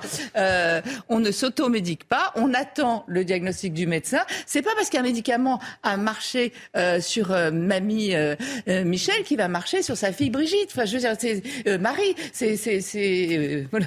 c'est, c'est- voilà. On arrête l'automédication. Et on va chez le médecin et on attend le- attend, et- et surtout, on respecte les doses. Quand il vous dit deux comprimés matin, deux comprimés soir. On n'en prend pas qu'un en disant oh un ça suffira. Non, on prend les deux le matin, les deux le soir. S'il faut cette dose-là, c'est qu'il faut cette dose-là. Quand on vous dit euh, huit jours ou quand on vous dit c'est pas c'est pas parce que ça va mieux au bout de trois jours qu'on n'a plus de symptômes qu'il faut les arrêter. Si vous avez mis huit jours, c'est parce qu'il faut huit jours. Si vous avez mis trois semaines, c'est parce qu'il faut trois semaines. Vous voyez? Et, et, parfois, comme on va mieux, on se dit oh bah euh, super, là j'ai plus mal à la gorge, j'ai plus rien, tout va bien et tout. Sauf que l'antibiotique a détruit les premières bactéries, euh, les plus fragiles, on va dire, mais après, il reste les autres, les plus résistantes. Et au contraire, vous risquez une réinfection avec des bactéries qui ne font, des antibiotiques qui ne fonctionneront plus sur les bactéries qui restent. vous voyez, il y a vraiment, il faut respecter toutes, euh, toutes ces règles. Après, euh, il y a des pistes à l'étude sérieuses pour trouver justement, parce qu'en fait, ça fait des années qu'on n'a plus trouvé de nouveaux antibiotiques. Hein. Mais là, il y a des pistes comme la transplantation fécale. La transplantation fécale, c'est que euh, par exemple, ça existe déjà. Hein. On traite des gens comme ça.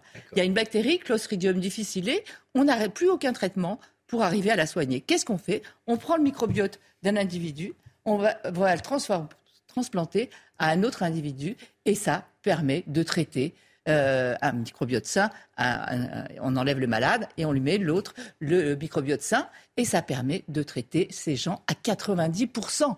Donc voilà. Après, il y a ce qu'on appelle la phagothérapie. Savez-vous ce que c'est qu'un phage? Eh non, c'est phage, c'est manger. Non? Voilà, phage, c'est manger. C'est un virus. Je vous présente un virus, un phage. Il y en a des millions sur Terre.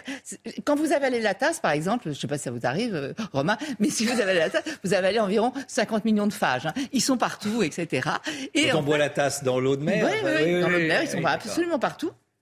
Et en fait, ces phages, ce sont des prédateurs naturels des bactéries. C'est-à-dire qu'en fait, vous, vous voyez là, regardez, ils attaquent une bactérie, mm. hop, hop, hop, ils se mettent dessus et ils vont la détruire. Donc la phagothérapie, ça existe. Un petit verre d'eau de mer. Oh, pardon Il faut prendre un petit verre d'eau de mer Non, non, c'est pas aussi simple. Il faut trouver le bon phage adapté à la bonne ah bactérie et bien le purifier évidemment. C'est très utilisé en Europe de l'Est. Là, l'INSERM travaille énormément sur cette piste. Après, il y a d'autres, euh, il y a encore deux autres pistes dont je voulais vous parler qui sont à l'essai. Il y a euh, l'héligo-biotique, c'est-à-dire héligo, ça veut dire choisir. Hein. Élire quelqu'un, c'est de choisir. Hein. L'héligo-biotique, c'est un antibiotique les antibiotiques sont des armes de, destruction massive, hein, on peut dire. Ça détruit un peu tout, même votre flore intestinale, etc., etc. Là, ce sont des snipers. Hop, hop, hop, ils vont arriver ils vont euh, cibler uniquement la bactérie en cause.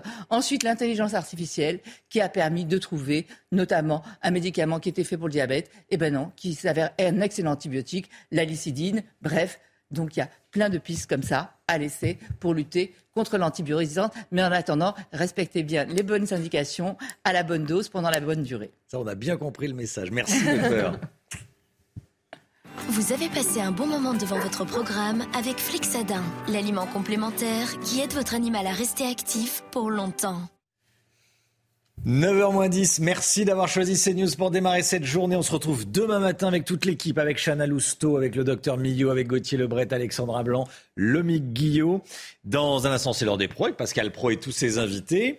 Vous pouvez euh, retrouver euh, tout ce que vous voulez, et notamment les replays, sur cnews.fr. Puis il y a le meilleur de l'info tous les jours avec l'ami Olivier Benkemoun à partir de 21h. Belle journée à vous sur CNews, à demain. Tout de suite, Pascal Pro dans l'heure des pros.